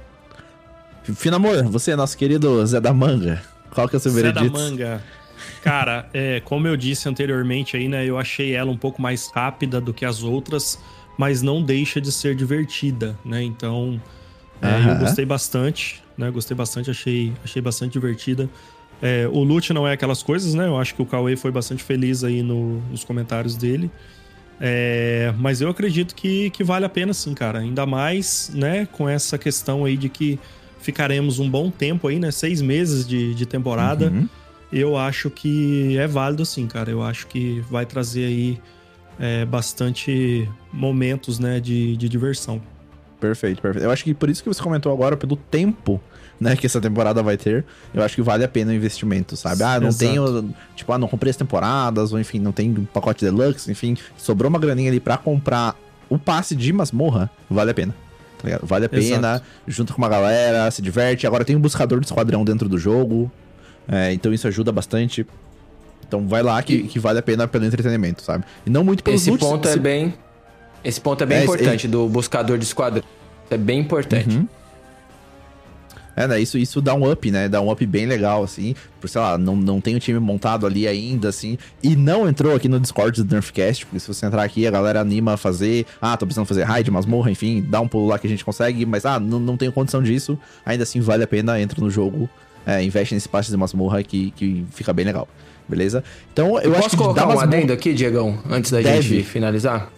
Manda. É, a respeito justamente de a- da onde surgiu o convite pra gente, né, eu e a Spot estarmos gravando aqui, que foi Aham. numa ação que foi organizada pela Band, é, onde a gente fez a masmorra é, em um esquadrão composto por carcanos, titãs e caçadores, e a gente adentrava a masmorra usando o set promocional temático lá do The Witcher, né, que é, com, que é pago com dinheiro, com prata, e eu sei que isso é uma questão, que é, é caro, e isso é um outro assunto que a gente pode falar em outro episódio. Mas a ação foi muito legal. Foi, muito mesmo. legal, muitos criadores de conteúdo participaram. Eu não vi isso acontecer em nenhum outro lugar. De repente É foi uma ação organizada para a comunidade brasileira, pela comunidade Sim. brasileira. Então eu acho que isso tem que ser exaltado, porque foi muito legal mesmo. Foi mesmo. E até agora tá gerando frutos, né? Tanto que a gente tá aqui. Exatamente. Sim, concordo. Foi muito legal mesmo. Foi muito, muito foda mesmo, assim. Foi uma experiência bem legal. A gente sorteou emblema. Aqui a gente sorteou também umas medalhas que o Corvo de Ferro fez. E hoje o primeiro ganhador acabou de mandar um- uma foto pra gente lá que já recebeu. Né? Acho que esse era o de São Paulo, Ah, né? que da- maneiro. Esse foi o cara de São Paulo que recebeu, porque o outro que ganhou é do Pará. Então demora um pouquinho mais pra chegar. Mas Talvez tá até indo. a Páscoa chegue lá. Mas tá brincando. indo. Mas tá indo, então logo logo chega lá também pros nossos queridos ganhadores aí. E realmente, a galera ficou muito contente com o todo, né? Então teve o entretenimento da gente ficando lá 70 fases de dano, us- usando as Ah, armas sim. e armaduras, né? Então. É, mais de uma live rodando ao mesmo tempo também. Isso, com ah, três lives canais, rodando. Né? É, foi uma semana agitada pro criador de conteúdo de Destiny. Foi, foi. E ainda assim foi muito legal, né? Tipo, foi, foi muito maneiro mesmo. É aquele tipo de cansaço produtivo e feliz que a gente tem no final do dia. Perfeito, Total. perfeito. É isso. Então acho que agora a gente falou um pouquinho da masmorra. Vamos fechar o episódio com os nossos nerfs semanais. Eu quero começar falando do meu nerf aqui já, e acho que podem, vocês podem é, ir juntos se quiserem, ou se já tiverem pensado em alguma coisa. Mas o que eu vou nerfar essa semana, que sem dúvida, é esse calor. Meus amigos. Ah, bicho, mas não tenha dúvida. Não tenha dúvida. Vocês eu estão tudo o não pensamento mundo aqui. Ó, vocês estão no ar-condicionado, lindos, maravilhosos. nananá. Eu tô agora com um ventiladorzinho safado aqui. Nesse horário aqui no escritório, eu estou gravando bate-sol. Então eu tô gravando no sol. Meu Deus do céu. Diegão, Curi- é, Curitiba não é tão longe aqui da nossa região. Eu tô aqui em Olha aí. Blumenau, a Spot tá em Brusque, a gente é quase vizinho, tem É ar-condicionado. Vem cá, Olha mano, vem só, passar o Natal pô. com a gente aqui. Olha aí. Pô, depois dessa acho que eu vou, hein, cara. Porque aqui, mano, tá faz... Só que Curitiba é tão foda que faz 31 de manhã, tipo, 31 durante o dia e 12 à noite. Meu Deus. Então, porra, não tem garganta que aguente, Então, sabe? quer dizer que É. de manhã você tá passando um protetor solar e, E de eu- noite você tá colocando um cascola? É isso Eu mesmo? toma- É isso, não, tu, tu, tu acorda tomando sorvete e dorme tomando sopa. Entendeu? Aqui é assim todo dia, mano. É muito, muito, muito louco isso, cara. Mas eu vou dar uma nerfada no calor. E vocês, vão nerfar o que aí? Vão nessa ou tem alguma coisa específica? Olha, não tem como competir com calor, não, Diego. Eu acho que. é porque depende muito, porque o calor afeta tudo, basicamente, né? Exato. E assim, a gente, como criador de conteúdo, tem a parte de a edição. O Coé tá na, na, na, PlayStation, né? Mas, claro, Sim. o mesmo console não pode esquentar muito.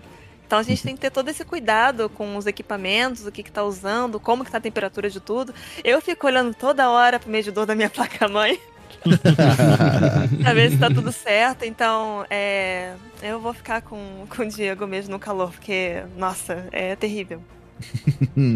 e vocês Bom, na tentativa de conseguir, quem sabe, mudar as coisas pro meu lado, eu quero tentar fazer uma coisa aqui envolvendo, inclusive, a matemática. Que Olha me aí. ensinaram que menos com menos é mais, né? Ok. Então, se eu nerfar o meu próprio azar, significa que eu vou ter sorte? Não sei, mas eu vou nerfar a minha zica em dropar armas exóticas de raid e masmorra, porque eu sempre levo muito tempo pra conseguir essas desgraças e aí tem que ficar contando com a benevolência e felizmente eu tenho muita gente que me ajuda nisso, de emprestar conta pra eu poder entrar na conta da pessoa, fazer análise dos vídeos e conseguir postar em tempo. Então, Não, fica é. aí esse nerf. Tem sorte. Ah, Aham, vai, vai Aham. nessa. Será que o seu azar é maior que o meu, Cauê? Porque eu também não tenho sorte, não. O Diegão sabe a, a- É, a minha sorte com as exóticas de raid. A Olha, meu cara, eu, azar- eu devo ter feito Você umas penou? 70 vezes a Riven, cara, Meu, e não, cara. não dropava. Não- O meu azar É. é, moderado. O meu É. azar é moderado. Eu nunca dropo de primeira, eu dropei só a Tarrabá. É a única exótica que eu dropei de primeira. Mas eu nunca dropo, mas eu também nunca levo 70 vezes. É sempre tipo assim, com umas 20 conclusões por aí, 30. Eu, be- beleza, vem. Agora, pro, pro criador de conteúdo, às vezes esse é um timing que você não tem, né? Precisa aproveitar É. o hype, enfim, vocês sabem muito bem como é. Eu dropei de primeira, foi a Galahorn no Destiny 1 e eu não tenho ela mais, então eu não era criador de conteúdo na época. Então é só na lembrança mesmo, então. Ah, mas depois que eu levei quase 90 vezes pra Vex, o Destiny tem sido um pouco mais razoável comigo. Olha Nossa senhora. Meu Deus. Ai, ai. Olha, ainda bem que eu- o arco exótico dessa semana, eu acho que, né, vai ser uma jornada específica, né? Porque se fosse Vamos ficar ver, na- né? No quesito aleatório, com certeza eu ia ser punida. Não, não, amanhã tem que estar na mão pra eu poder fazer vídeo e já tem É, até capa de vídeo pronta, já preciso, Olha aí. cara. Nossa, Já tem que caramba. garantir. Nossa senhora. Vocês vão cara descobrir. fez- Esse episódio tá indo no ar na quinta ou na sexta, vocês vão saber se deu certo ou não. Se esse vídeo está no ar e o vídeo, se esse podcast tá no ar e o vídeo ainda não, aí é uma, vocês podem se lamentar Ah, por mim. Diego, eu vou contar uma coisa engraçada. Conte. Tem uma teoria também pro pessoal responder depois do Nerfcast. Aconteceu uma coisa bem bacana e eu levantei uma teoria na Rádio do Crota. Ah, Nós temos o nosso botão em Destiny para interagir com as coisas, certo? justo. Então tá, beleza. Seguindo a teoria de que em um mesmo local você tem a espada do Crota para iluminar, você tem um amigo morto para ressuscitar e um emaranhado para pegar. Ok.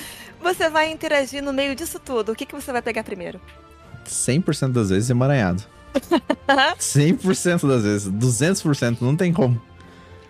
Ah, é. É, então, aí a gente levantou essa discussão, foi bem interessante, porque. E vai usar a é tudo desculpa lógica de que foi ressuscitar Uhum. o, o É? botão e ele pegou emaranhado. Sim, exatamente. Sempre, sempre, sempre. E, Finamor, você vai comigo nesse nerf aí ou você vai meter outra coisa? Ah, cara, eu vou, eu vou nerfar aí o, o calor, vou nerfar o ar-condicionado que me deu dor de garganta, vou nerfar também esse azar do caramba aí, que a mitoclasta Vex eu não peguei até hoje. Nossa. Vou nerfar essas três coisas aí, aproveitei o embalo de cada um aí e vou nerfar os três juntos. Perfeito, perfeito. Ah, é. Show de bola. E esse episódio que a gente achou que ia ser um episódio de meia horinha, a gente já tá Pois com é. quase duas horas. Duas horas. Eu sabia que era mentira, eu sabia que era mentira. Ai, ai. Então, no- pô, novamente, deixa eu agradecer vocês aqui pela participação. Eu acho que é sempre muito enriquecedor quando a gente traz pessoas incríveis aqui, né? Pô, e vocês são, assim, o pra-sumo dos produtores de conteúdo, né? O ápice da galera. Fazem conteúdo Não muito exagera, foda. Diego. que eu admiro Não demais. espalha eu, falo, mentira, eu, Diego. eu tô falando como fã aqui, vocês sabem disso. Gosto muito mesmo do trabalho de vocês. então, agradeço de verdade por estarem aqui. Lembrando que todas as suas redes sociais de vocês vão estar aqui na descrição do episódio. Mas caso alguém ainda não conheça vocês, aonde que eles podem te encontrar? Spot, manda ver. Bom, eu tô com rede social no Twitter, no Instagram, Facebook e vídeos acontecendo no YouTube e lives na Twitch. Olha aí. Digitou então, Spot pra... Play Game em qualquer um desses lugares, me acha. Perfeitamente, tem pra todos os gostos. E o senhor, Cauê Bonite, onde te encontramos? Temos o YouTube, que é o canal principal, né? Onde eu faço vídeos lá com uma frequência razoável. É, eventualmente faço lives também, não é algo que eu ainda consegui incorporar com certa é, recorrência. E no Twitter também, onde eu sou, consigo ser um pouco mais acessível, né? Que é a uhum. rede social que eu consigo estar um pouco mais presente. Então esses são os três canais aí que eu, que eu tô presente. Eu uso Instagram também, mas é uma coisa mais familiar, não é tanto para produção de conteúdo. Então essas são as três é, redes sociais aí onde vocês vão conseguir me encontrar. Falando de Destiny, né? Que eu acho que é o que importa. Perfeito, cara, perfeito. Finalmente, algum recado final? Tem aí o nosso concurso de Guardião Mais Bem Vestido do Natal, né? Que a gente não, ah, não pode é esquecer. A gente uhum. já vai precisa soltar essa semana aí, né, pro pessoal. Uhum, é, então para quem tá é... ouvindo a gente agora na sexta-feira, vocês já devem ter visto nas nossas redes sociais. Então lá no Twitter e no Instagram vai ter um post em que a gente vai promover um concurso de guardião ou guardiã mais bem vestido. A temática vai ser festas de final de ano. Então Natal e Ano Novo podem preparar seus looks aí e a gente vai aqui no nosso Discord fazer uma votação. O guardião ou o guardiã mais bem vestido vai receber prêmios a lá Nerfcast, né? Então deem uma olhadinha, que os prêmios são sempre muito generosos. É, se vistam muito, tipo, se vistam da melhor forma que vocês acharem aí. Posta seu print lá no nosso Discord, que você já tá concorrendo, beleza? Então, mais informações nas nossas redes sociais. É isso então, pessoal? Temos um podcast? É Temos isso. um podcast. Temos um episódio. Muito bom. Então, valeu. Essa semana a gente vai ficando por aqui. Valeu, falou e até mais.